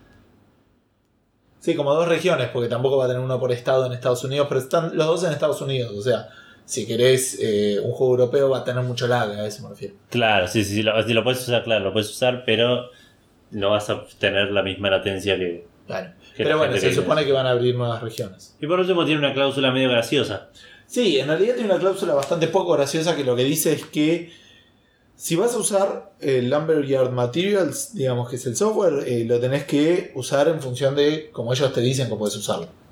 Y Claro. esto dice que está hecho que no está, digamos, está hecho para hacer juegos. Dice que no lo podés usar para hacerlo en eh, sistemas que sean críticos de vida, digamos, o, o sistemas críticos en sí Claro. como la operación de equipamiento médico, como eh, sistemas de transporte automático, como automóviles autónomos, digamos, Claro. eh, manejo de, de aviones, Sí. traffic control, o sea, control de aviones, Control aéreo, claro. control aéreo, facilidades nucleares, este, eh, naves espaciales manipuladas, eh, maniobradas, manned spacecraft o usos militares. Excepto, y escuchen esto, yo le voy a leer lo pobremente traducido, pero le voy a leer cuando esa cláusula no deja de ser de válida. ser válida. Esta restricción no va a aplicar en, el- en el- la situación de que este, haya una infección viral certificada por el Centro de Control de Enfermedades de Estados Unidos o su sucesor, una enfermedad viral que se transmita mediante mordeduras o contactos con fluidos corporales que causen que los cuerpos humanos ¿sí? se reanimen, o sea, los cuerpos, los cadáveres, los Sí. cadáveres humanos se reanimen y busquen consumir carne, sangre, cerebros o nervios o tejido nervioso humano. Y que lleve a este, la decadencia, Posible. a una posible decadencia de eh, la civilización Civilización organizada como la conocemos. En ese caso, podés usar Para, para manejar para manejar un auto un automáticamente. auto automáticamente. Eh, nada, qué sé yo. Nada, es una cláusula razonable. sí, yo creo que sí. O para manejar una planta nuclear. Claro. Es extraño, pero bueno, nada. eh, por lo menos es interesante saber que el día que venga, si los zombies vienen antes que los robots a conquistarnos, este, por lo menos va alguien que se va a poner contento para decir, sí, al fin puedo Claro. manejar mi planta nuclear con Lumberyard. Lo que hablábamos hoy, es, esto es básicamente para cubrirse ellos el culo. De, Sí, sí. En caso de que algún, alguien use el software para esto, estás. Una cosa es que se te que tener un bug en un juego y otra cosa es que dos autos choquen y mueran dos familias. Claro, tal cual. Pero bueno, siguiendo con un poco lo que es eh, motores. Vamos a hablar del Unreal Engine que recién lo mencionabas. Sí. Lo mencionábamos nosotros dos. Que Es otro de los más conocidos. Otro de los más conocidos. Unity, me suena. Y Está, después- sí, creo que son los, eh, son los dos que puedo mencionar. Unreal Engine y bueno, el creo que son los más conocidos para lo que es. eh, El Lumberyard no era conocido porque no existía. ¿Cómo? Pero el Lumberyard. bueno, con el Unreal y Unity son los más conocidos en el tema indie. sí. Después tenés muchos motores conocidos como Ah, está el Source el. de Valve. Ah, el Source también. Pero que yo tenés Frostbite también, que es el que Ah, sí. Que que usa EA para el, para el Battlefield ese tipo de juegos. Crysis, sí. Eh, algunos otros se me debe estar escapando. Eh, después tenés algunos también indies como la GS para hacer aventuras gráficas. Ah. Hay, hay, hay motores para tirar para arriba. Pero bueno, sí, estos por ahí son los más conocidos. El Unreal Engine lo que mostraron, hicieron un live stream de, del el engine usado con VR, Ajá. en el cual había un chabón con un headset de HTC Vive, Sí. unos sensores de movimiento de las manos, Que, venía, que vienen con el vibe. vienen con el Vive, claro, y estaba, lo que estaba haciendo es desde adentro de la realidad virtual, desde adentro de un mapa creado por, para el juego, el chabón estaba editando y configurando el mapa con las manos, digamos, levantaba una columna y la sacaba de acá y la ponía acá, Claro. y ese tipo de cosas, mostrando como una especie de posibilidad de crear los mundos desde adentro, Sí, de, es lo que se dice what you see is what you get, claro. como que tenés una manera más fiel de testear las cosas que estás haciendo, en el sentido que yo pongo acá esto acá y yo lo veo como estaría funcionando dentro del juego. Es una herramienta más que, de nuevo, no sé si va a ser muy útil. No sé No, si porque hay tanta gente. Eso de poner una columna y moverla de un lado para otro me suena que es mucho más cómodo hacerlo con un mouse que hacerlo con tus dos manos. Puede ser, lo veo más eh, usable por usuarios por ahí. Puede ser. Esta gente, viste, que le encanta agarrar Minecraft y hacer, no sé, un edificio funcional con ascensor, poner. Sí, una así. calculadora. eh. Tal cual, ese tipo de cosas. Por ahí esa gente, ese tipo de gente es a la que veo agarrando el Unreal Engine, metiéndose con el Oculus y haciendo algo re grosso y mostrando cómo lo hace con... con- Pero qué sé yo. Se- era un video interesante, digamos. Sí. Bastante copado. Si la noticia es esa, no, no hay mucho, mucho más que agregar. Unreal empieza con U. y eso es todo lo que te puedo dar. Compro. Uncharted también empieza con un, así que vamos a hablar de Uncharted 4. Que va a tener una, un bundle con una Play 4 de edición limitada. Podría haber dicho UN, pero bueno, nada, ya pasó. Sí, sí, también. Eh, para Estados Unidos y Canadá, el 26 de abril sale el bundle de eh, Uncharted 4 de la Play 4. Sí, estoy bien, los- con los números los dos son 4. Va a salir 400 dólares, incluye una versión limitada de la Play 4 con 500 GB en un gris medio azulado, con una imagen de Nathan Drake, un DualShock también del mismo color y una copia de Uncharted 4 de Steve Zen, que es el, el último que va a salir ahora en abril. Sí. Imagino que cerca del 26. Ni siquiera viene con. Podría venir con el. La collection también. Yo pensé que hubiese estado bueno también. Aunque sea con un código digital, qué sé yo. Sí, sí, sí, me hubiese, me hubiese gustado y hubiese sido algo interesante si viviera en Estados Unidos. ¿no? Sí, obvio.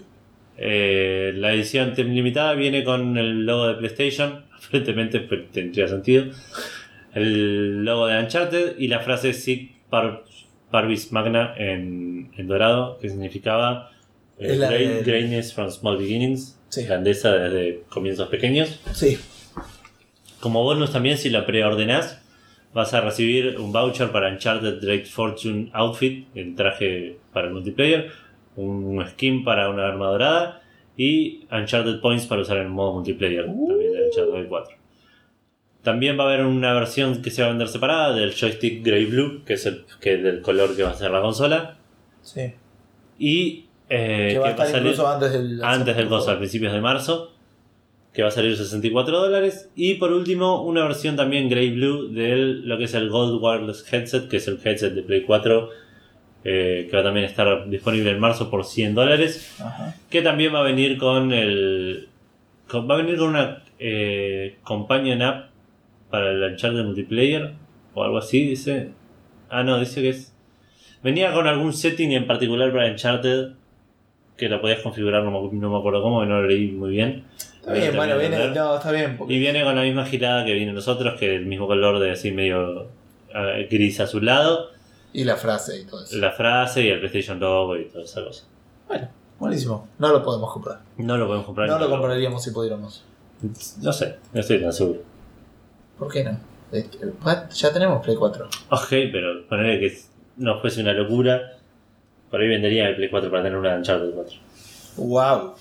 Eh, sí, eso puede ser, pero tenés que hacer la migración de los datos, todo eso. eso me, Eh. me daría un poco de vagancia. A menos que tengas un disco. Es removible. Claro. Ah, le cambio el disco. Fue. Bien, antes de. eh, ahora íbamos a hablar un poco de actores en la industria de videojuegos comportándose de manera extraña. Sí, actor estamos hablando de person- per- personajes de la industria, digamos, como puede ser un desarrollador, un jugador, un- Claro, publisher. una- un publisher, una empresa. Antes de eso vamos a ir a uno que pareciera estar cambiando opinión. Nosotros habíamos hablado de The Adventures of Mana, Sí. un port que iba a salir, eh, que en realidad al principio era Final, era Final Fantasy Final Fantasy Adventures. Eso, Final Fantasy Adventures, que ahora se va a llamar Adventures of Mana, el primer juego de la serie de Mana, que en Oriente iba a salir eh, para móviles. Eh, Salió, salió en Japón para Android, iOS y PlayStation Vita. Ahí está. Y pero para- el resto del mundo salió solo en mobile. que iba a salir solamente móvil o va a salir. Eso es lo que no me acuerdo. Eh, creo que llegó a salir, ¿o no? O ponerle que va a, sí, que va a salir. No sé si va a salir. Bueno, está bien. Y están dudando, dicen, bueno, por ahí. Que nosotros nos quejamos, pues la verdad que una versión de Vita hubiera estado genial. Claro. Y lo que dijo el desarrollador, el desarrollador es que escucharon el feedback de la gente y que tanta gente lo quería el juego que están viendo de hacer una versión de Vita de Adventures of Mana para la- el resto del mundo, para lo que sería el oeste, el occidente. Sí, También está, dijeron- está a 12 pesos, es bastante barato. Sí, eh, también dijeron que no pueden garantizar que esto va, va a ser posible, pero que van a ver lo que pueden hacer. No entendería por qué no podría ser posible eso si salió en Japón, pero qué sé yo. Y Square Enix no siempre es Sí. del todo coherente. hay que ver cuánto tenés que pagarle a Sony para sacar un juego en la Vita. Pero ya salió en la Vita, digo. Pero ya, Y bueno, y- pero ya está. ¿Qué sé yo? Man, no sé, estoy intentando buscar excusas. Bueno, piratas son aquellos que van por los mares, Sí, eh, buscan barcos y, y los roban. Los roban. Tienen un parche en el ojo, una pata de palo y un loro en el hombro. Sí, Y a veces un garfio. y a veces un garfio. Carman quiso ser un pirata una vez, con Sí. más, más éxito del esperado. Mal. Era un gran episodio de South Park.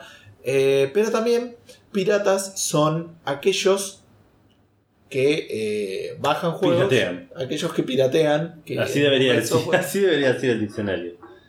No puede definir, no puede definir una palabra consigo mismo. No puede definir piratas con aquellos que piratean. Yo creo que hay un montón de palabras en el diccionario que se, que se definen. No, Esto es el que hace tal cosa. no. Si es la misma palabra, no debiera de. No lo sé. No me voy a jugar porque el diccionario tiene un montón de palabras. Eh, Yo creo que el pe- pescador dice el que pesca. No. ¿Cuánto queremos? Vamos a buscar la definición de pescador de la RAE. No, no, no, no. no. Yo no estoy hablando de la RAE, yo estoy hablando de un diccionario. No, no, de bueno, te importa. Decime qué diccionario querés y yo lo busco. Vamos a buscar la definición de pescador, que es algo muy importante y a todos nuestros oyentes.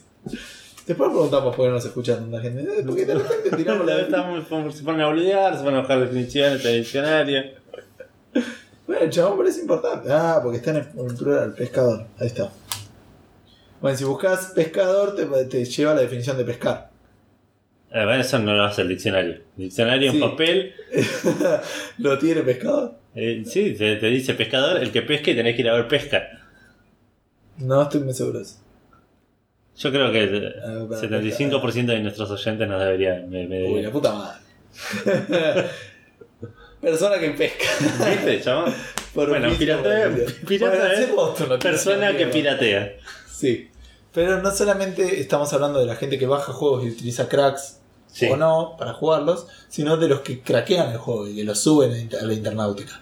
Eh, uno de ellos es un grupo muy importante que en la segunda vez que hablamos de ellos, 3DM, la vez anterior dijeron eh, por ahí en el 2018 ya no se van a poder craquear los Sí. juegos en general. Y ahora, extrañamente, dicen, "Ah, por un año vamos a dejar de piratear juegos single player. Sí. Porque queremos ver el impacto, si tiene realmente un impacto en las ventas. Es un experimento raro. Me parece que a- además de decirse, si yo no lo pirateo, no lo piratea a nadie. Sí, la verdad que sí. Lo va a piratear a alguien más, tipo el que está al lado tuyo probablemente. Puede ser. Pero eh, sí, es, me suena también es que a- a- al pensamiento, no sé, de, de nenito, de, no sé si nenito, pero infantil, de a, ver qué pasa si no hago esto, a ver qué, qué, qué los demás, qué, cómo se tanto afecto, claro, al resto del mundo. Y nada, qué sé yo. Es medio extraño. Es medio extraño por esos dos aspectos. Además de un grupo de, de piratería, hay que ver, no sé, cómo, cómo se ponen de acuerdo en este tipo de casos.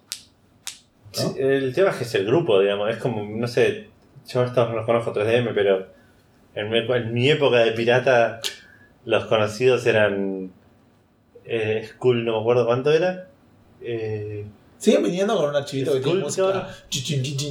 Probablemente. Yo quiero creer que sí. Sculptor creo que era uno y el otro era. Oh, no me acuerdo bien pedo los nombres. Pero eran dos o tres que eran los conocidos. Claro. Y no sé si estos eran otros ahora de los conocidos, pero digamos, no era que uno solo era el que pirateaba todo. Puede ser. Eh, pero bueno, veremos a ver si efectivamente hay un. Hay. Eh, Razor creo que era el otro. Ah, Razor me suena.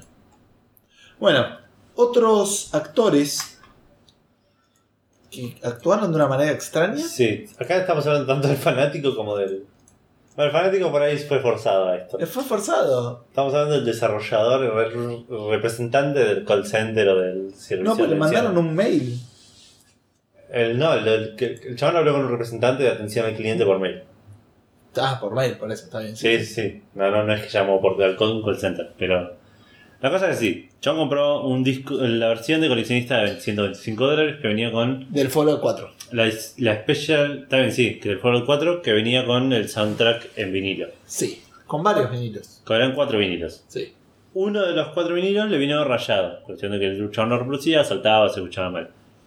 El chabón llamó y pidió, me parece que no compró el, el juego, sino solo el soundtrack. Solo el soundtrack salía a 125 dólares, eran los cuatro discos. Ahora, ¿del 4 o del 3? La noticia dice del 3.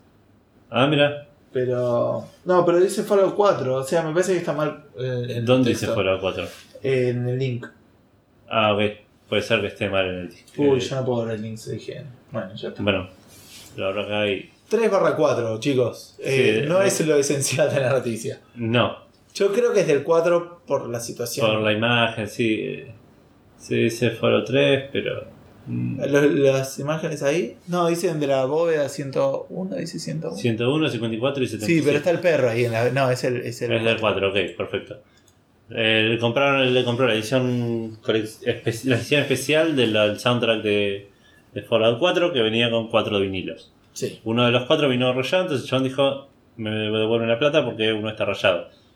Le dijeron, bueno, mandame una foto de dónde, cómo está rayado y te devolvemos la plata. Claro. O sea, mandó la foto Y le le- mandaron. y le devolvieron 25 dólares en Pero- lugar de 125, que es lo que salía en la colección. Un El chabón dijo, mirá, no me podés devolver toda la plata porque no- no me sirve la colección así, no Claro. puedo comprar el disco por separado, quiero comprarlo de vuelta bien. Claro. Y el chabón dijo, mirá, tenés un solo disco roto, rayado. sí. Si querés que te devolvemos toda la plata, mandamos una foto de todos los discos rotos. El texto dice, o sea, es- dice, si los otros discos están similarmente rotos, mandanos una foto eh, para, para comprobarlo. Sin embargo, si no fueron afectados y de igual manera querés un eh, reintegro completo del valor, por favor seguir las instrucciones para eh, la edición limitada. Destruir los otros discos y mandanos una foto de los discos destruidos. Una vez que recibamos esa foto, te vamos a devolver, te vamos a hacer refund sin problema. Gracias y que tengas un buen día. Eso no tiene sentido. Y el chabón lo que hizo fue destruyó absolutamente los otros discos, sacó una foto y la mandó y le devolvieron los 125 dólares. Los 100 dólares que faltaban. Claro, Para comprarlo de vuelta. para comprar de vuelta, claro. Y encima el disco extraño. lo va a tener. O sea, no, no creo que le vayan. O sea, encima se quedó con el juego que puede vender 60 dólares. Sí, Yo hubiese tratado de comprar un disco cualquiera, le ponía el sticker de, de, de- Es más complejo que. Porque aparte lo vas a tener. Si tu interés no es revenderlo, listo, ya está. No, pero qué sé yo, me- yo tengo un problema de acumulación, entonces me cuesta destruir cosas. Puede ser. Así que yo hubiese hecho la tramoya. Pero nada, muy extraño. El- tanto la respuesta de- de Bethesda. Bueno, el, el flaco hizo lo que. Nada. Después se lo compró de nuevo y lo Sí, tiene. sí, sí. Pero es todo muy extraño, toda la situación es muy digna de un sketch. De... Sí, sí, de. No, muy, muy raro. Está la foto del. Está la foto, si la quieren ver, busquen Fallout vinilo, tipo, que Claro. va a salir entre las primeras noticias. Eh, nada, una tristeza. Sí, Yo no puedo reproducir vinilos. claro. Yo acá no creo, no, mi viejo tal vez sí. Mi viejo no. En lo de mi abuela creo que había uno. Pero bueno. Eh, Sony anunció un nuevo reproductor de vinilos Ah, sí. en la CES. Ah, mira. Si querés volvemos a 20 episodios atrás y lo hablamos. Claro. O 3, no sé. Episodios reales. No, está bien. Podemos seguir con, los- con las noticias de este episodio. Dale. Eh, bien. Otro de los actores que no están actuando de una manera muy normal es la gente de Ubisoft, que son los que sacan de Division, ¿no? Sí. Ubisoft es. Eh, Ubisoft sacó de Division para PC y para consolas. Extrañamente, consolas tiene un setting visual, en la beta por lo menos, Sí. que le permite a la gente manejar el nivel de anti-aliasing que tiene el juego, por lo tanto, afectando la performance del mismo. Esto para los que juegan en PC debe ser obvio, boludo. Hay como Claro. 50 opciones para mejorar o bajar la performance, pero en consolas no es lo común. No es lo común porque tiene sentido, digamos. ¿no? La, la consola que tenés vos es la misma que tengo yo. Por tanto, las capacidades gráficas son las mismas. Por tanto, la mejor versión del juego debería ser la misma para todos. Sí, pero por ahí Si me que- estás hablando de algo de, qué de motion blur, de, tal vez de, algún grain que pueda tener, un film grain que pueda tener eh, el, juego por encima. Pero estamos hablando de anti-aliasing, me parece que no hay una versión, no hay, no hay una discusión sobre qué es mejor. Mientras más alias- anti-aliasing, mejor. No vería por qué bajárselo si a la consola le da. Sí, pero por ahí tenés menos cuadros o tenés más frame drops. Puede ser, puede ser que, priorices smoothness sobre. Más en un juego de FPS, seguro. El- el- el- que- que- cuanto ah, más estables ah, sean los cuadros por segundo, mejor. Puede ser, puede ser, no se me ha ocurrido. Eh, pero bueno, eh, cuestión que lo tienen. De hecho, hay otra, como vos decís, que no te afecta, no te afecta la performance, pero te afecta cómo se ve el juego, que también es raro. Sí, pero, Pero tiene, tiene más sentido. Eh, pero bueno, nada, veremos a ver cómo les va con esta nueva opción. La mayoría de la gente no lo va a tocar y va a No andar. va a ser. Sí, no sé. Hay que, hay que ver cómo funciona el juego con el setting al máximo. y cuánto realmente afecta, claro. Claro. Sí, sí, porque de vuelta es una consola que es estándar. Sí, sí, sí. Eh, pero bueno, Volvemos a un híbrido, el último híbrido de esta, de esta semana, de esta semana con en el cual mezclamos juegos y, y televisión. Y Y en- entretenimiento no interactivo, digamos. Dale, me gusta ese término. Estamos hablando de Titanfall 2. Eh, no es la última, güey. La, la última. Es bueno, la penúltima. Sí, tenés razón. Eh, Titanfall 2 ya había sido anunciado hace bastante. Eh, Se le criticó mucho al Titanfall 1 que era solo multiplayer, que no tenía single player, Claro. era exclusivo de Xbox One, ¿no? En este modo Sí, y 360. PC también. Ah, es verdad, PC. Eh, 360 creo que también lo tenía, estoy dudando. Me parece habría que que estaba. Eh, Titanfall 2 Juego divertido. confirmó el escritor de- del juego que va a tener una campaña single player finalmente y que no va a ser exclusivo de Xbox One. Ajá. También confirmaron que, no confirmaron, en realidad dijeron que están viendo de hacer una versión de una serie de, de tele- televisión que acompañe al juego que saldría el mismo día que, que salga el juego. Y pero se supone que, va, hoy se anunció que el juego sale este año, o sea, no haces una serie de televisión de la noche a la mañana. No, no, no, no se anunció eso, de hecho. Eh, sí, lo leímos hace un ratito, digo, no lo pusimos como noticia acá, pero la, el, el- lo- Todd McFarlane, de la empresa de muñecos de McFarlane Toys, anunció que el Titanfall 2 sale este año. Ah, mira, la noticia esta dice que sale antes de marzo del 2017. Que es este año inclu- incluido. Está bien, sí, son la diferencia son tres meses, por ahí después se atrasa, digo. Pero es raro porque una serie de televisión no la haces. Ah, pero depende. Por ahí es Haces animada, una miniserie, ah. claro, tipo seis capítulos. Tampoco es una locura. De vuelta, están hablando con, con el tema del, de la serie. Es un desafío muy grande, muy tema puede costar muchísimo. Así que no está confirmado eso. No, no- También, no es, sí, sí, podría. no es algo final.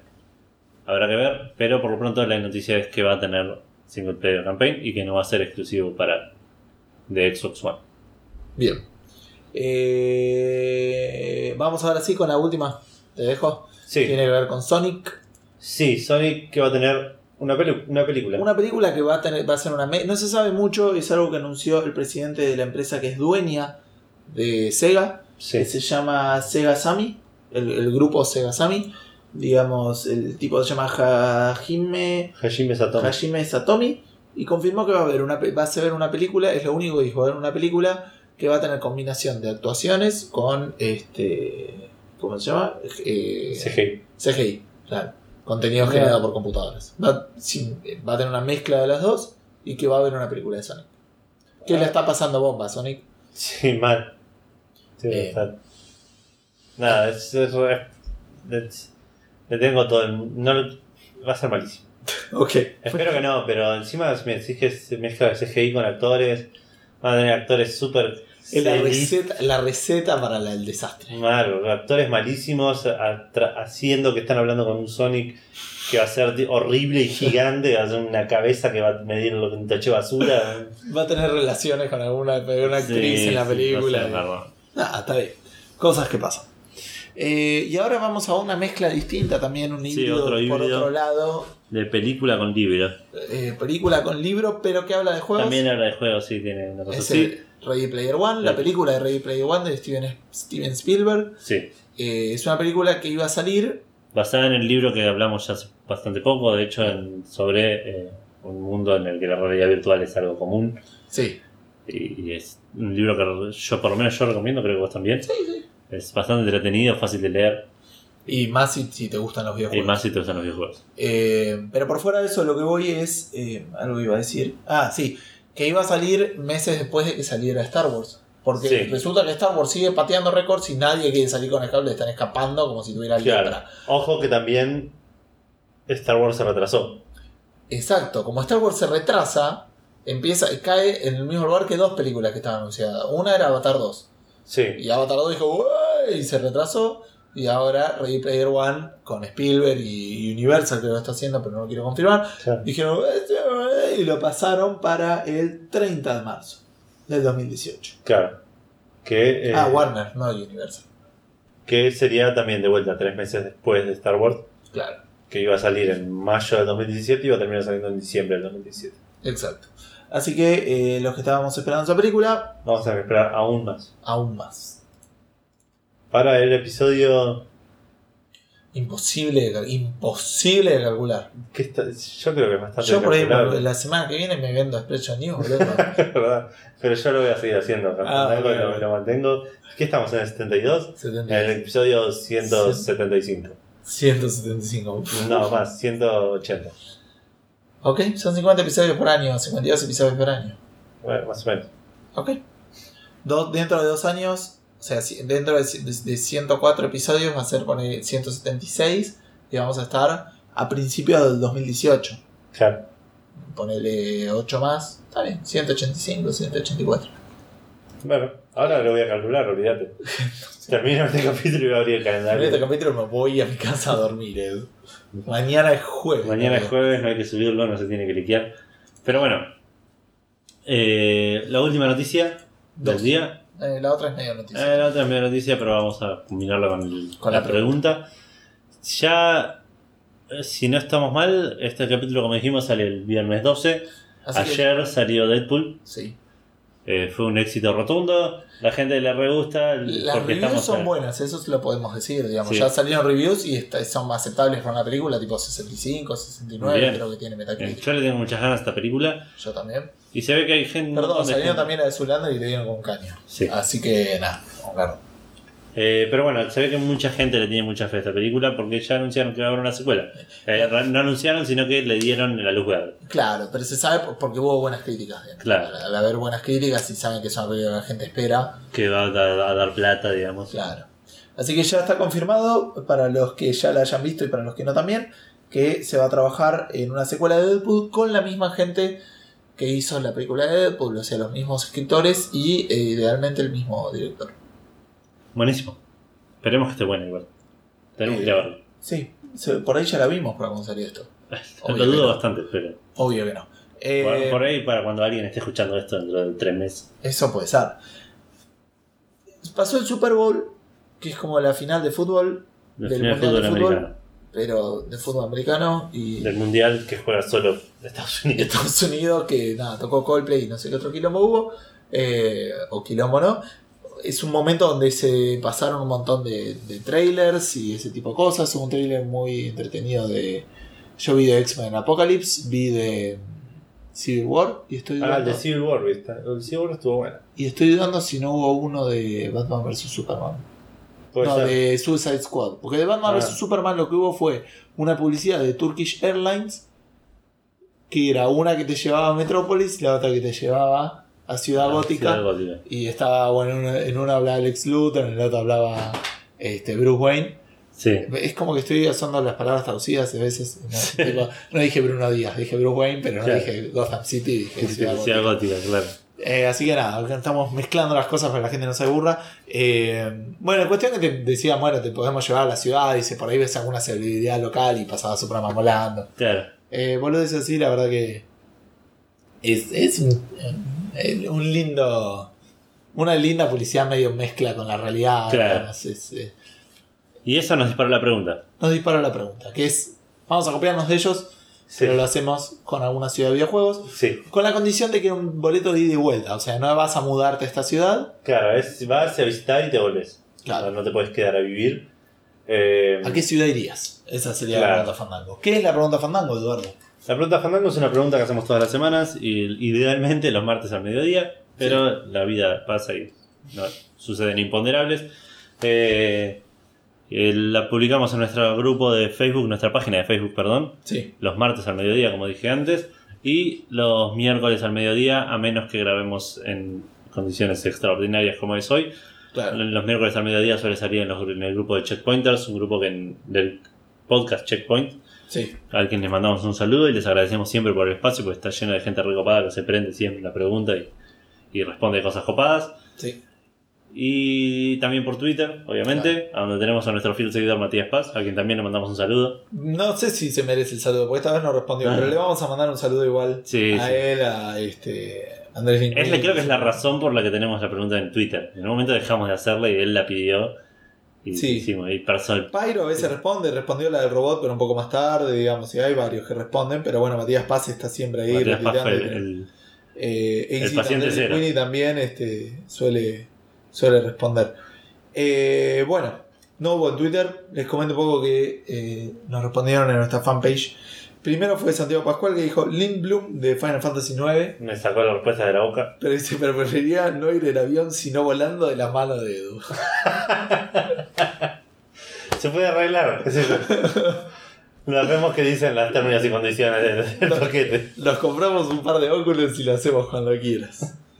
Ignacio Ani le dijo, creo que es, eh, como es eh, solo para visitar, pongo Rapture de Bioshock, aunque Omega de Mass Effect también estaría bueno.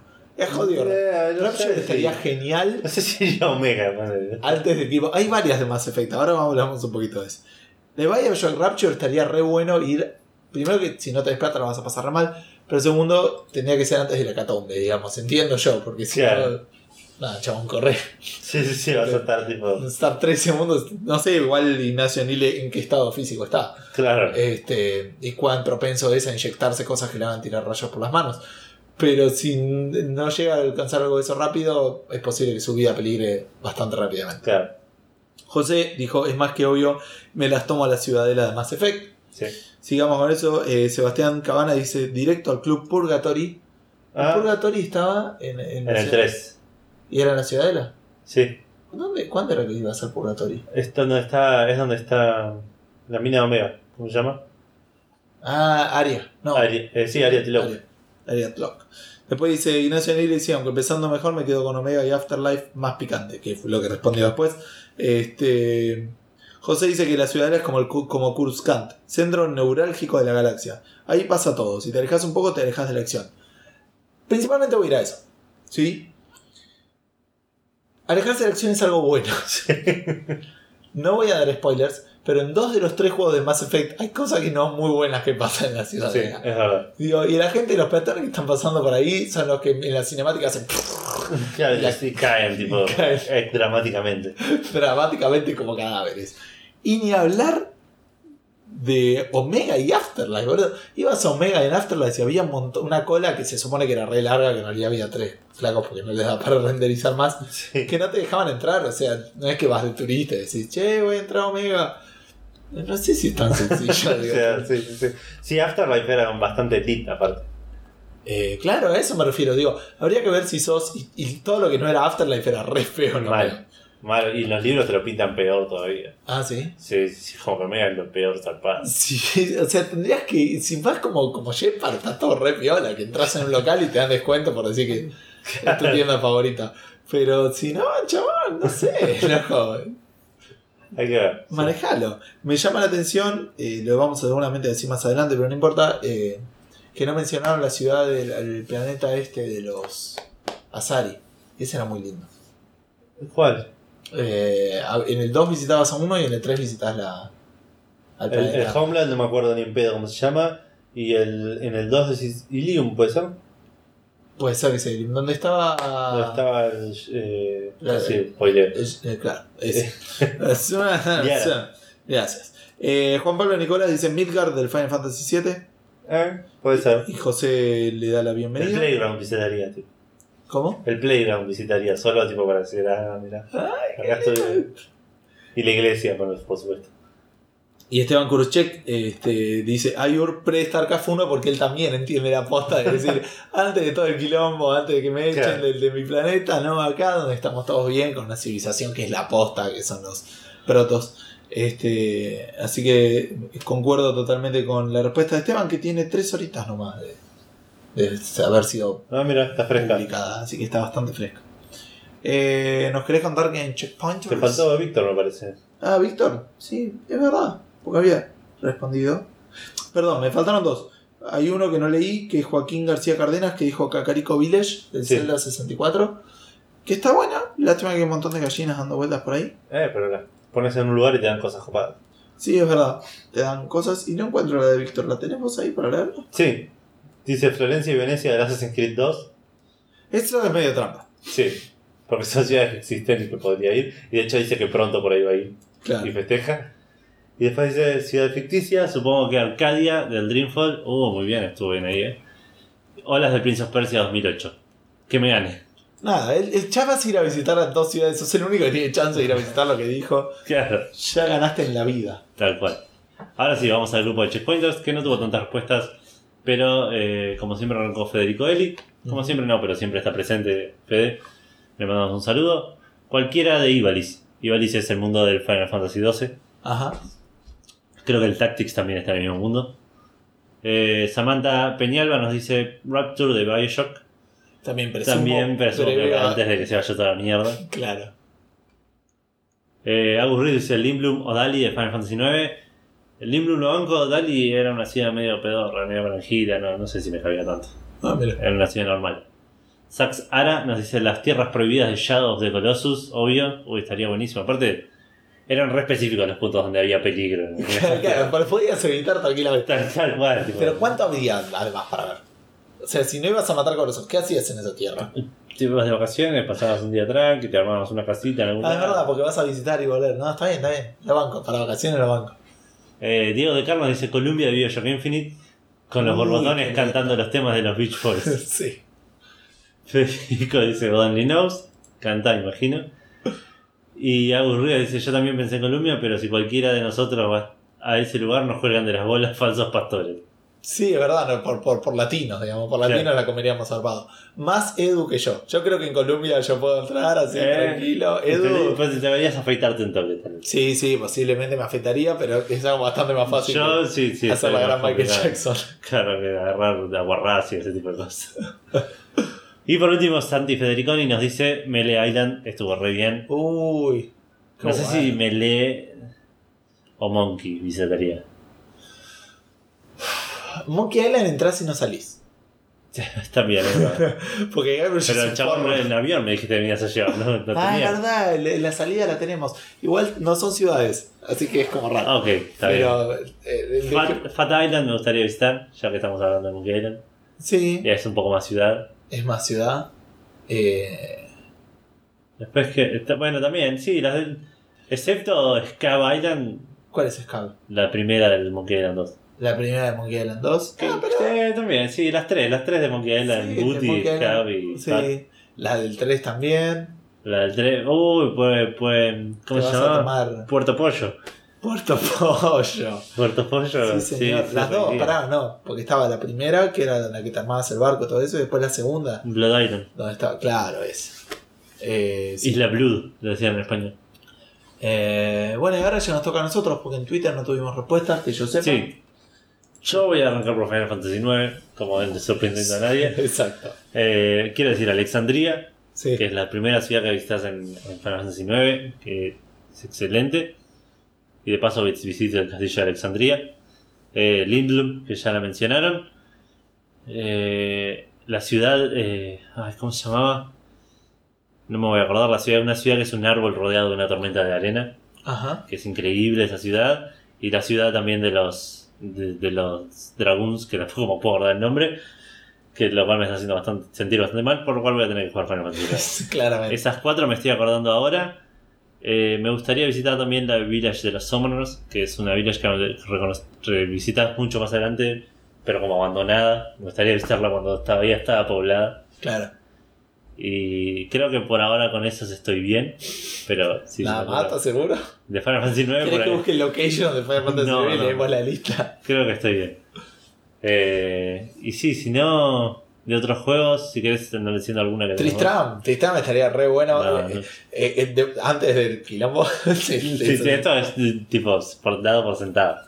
Previo al quilombo, me, me tomaría un cafecito con, con Claro. Game. Bueno, Mass me Effect, la cita de espada. encantaría. La cita es lo más. El Presidium más específicamente. Sí, el Presidium cuando paseabas. Aparte, me acuerdo la primera vez que bajé ahí y dije, uy, esto es un quilombo, no entiendo Mal. nada. Y es excelente. Después todo. Necesitaría sacar el, boleto con suficiente anticipación para ir a sacar un turno con la amiguita esta que no me sale ahora. Ah. La matriarca no era, era la. Sí, no me voy a acordar el Está nombre. bien, bueno, pero con la amiguita Sí, esa sí, que aparentemente esa. era la, zarpada posta. Sí, sí, una cuasi prostituta, pero que en realidad no Claro. era necesariamente sexo lo que te sacabas. Exacto. Eh, así que teniendo un turno con ella. A Ilium también. Si, si es Ilium el lugar que estamos pensando. Sí. Eh, me encantaría.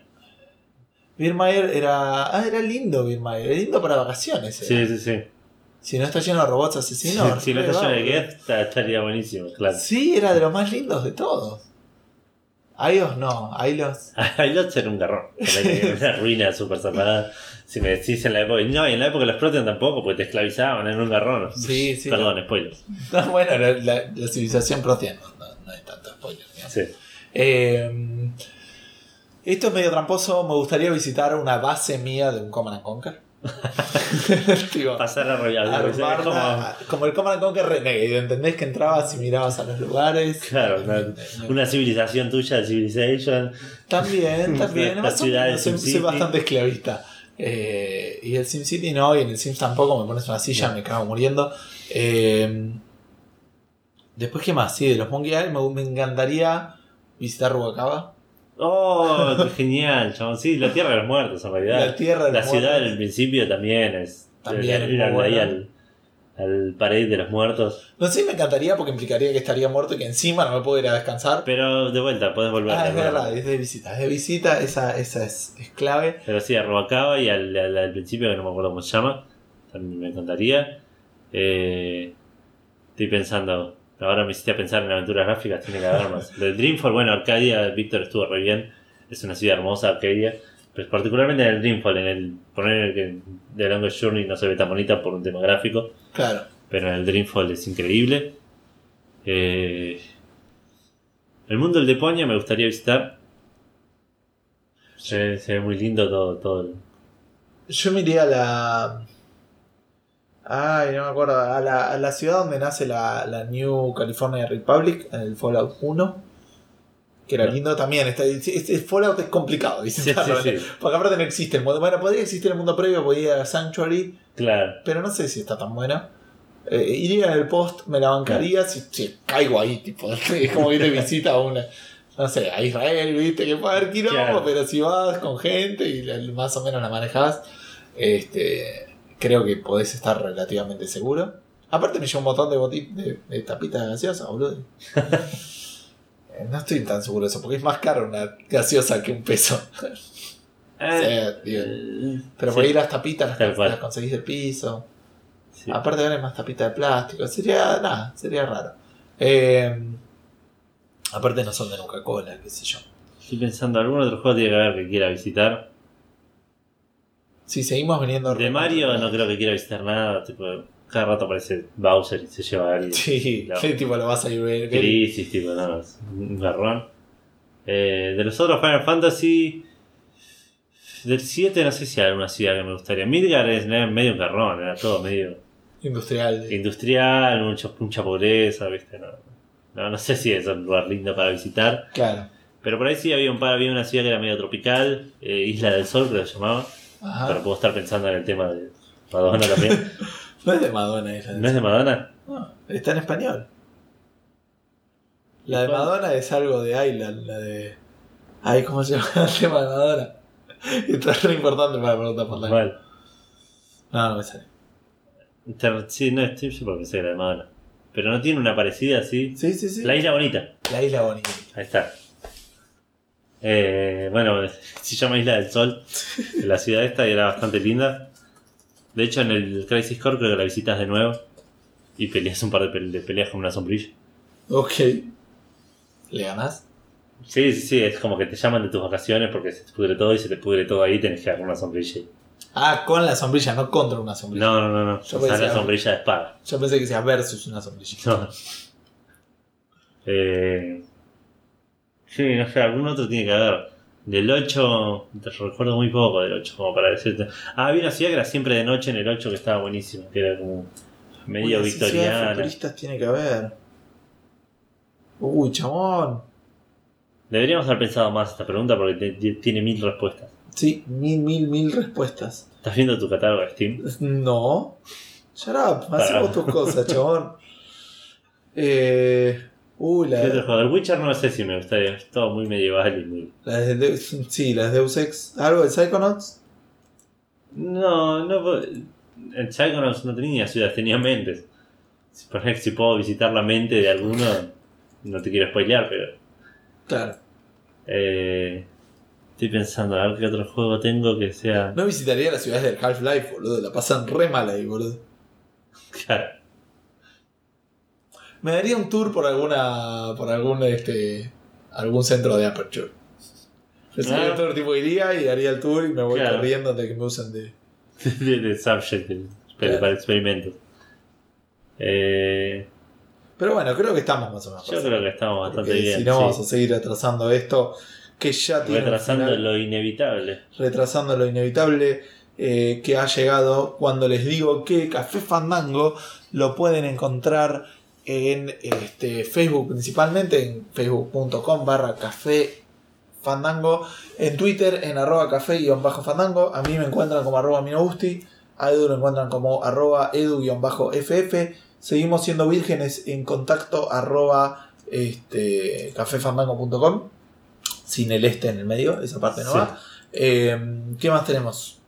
De contacto De estamos. contacto estamos. Después el podcast lo pueden encontrar en iTunes, lo pueden encontrar en Spreaker, algunos episodios, pueden encontrar en iVoox, el, es- ahí están todos, los pueden encontrar en eh, SoundCloud, el último, está el descargable, Está el descargable, lo pueden pedir. Lo, está el RCS siempre para todos los Sí. servicios de podcast que tengan en sus serv- dispositivos celulares. exacto. Bueno, por el Y otro lado, esperemos que hayan disfrutado de este capítulo que lo hicimos con bastante sueño y nos trabamos un poco, pero pero sepan entender que son una y media de la mañana. exacto, ahora. Bueno, gente, un saludo muy grande para todos, que tengan un feliz día de San Valentín, ¿o no? ¿Qué sé yo? Sí, qué sé yo. No es algo que me preocupe. No, sí, a mí tampoco, pero nosotros estamos bastante cubier- más cubiertos, digamos que. Sí, mal. Eh, saludo para todos. Mucho cariño para todos. Chau, chau.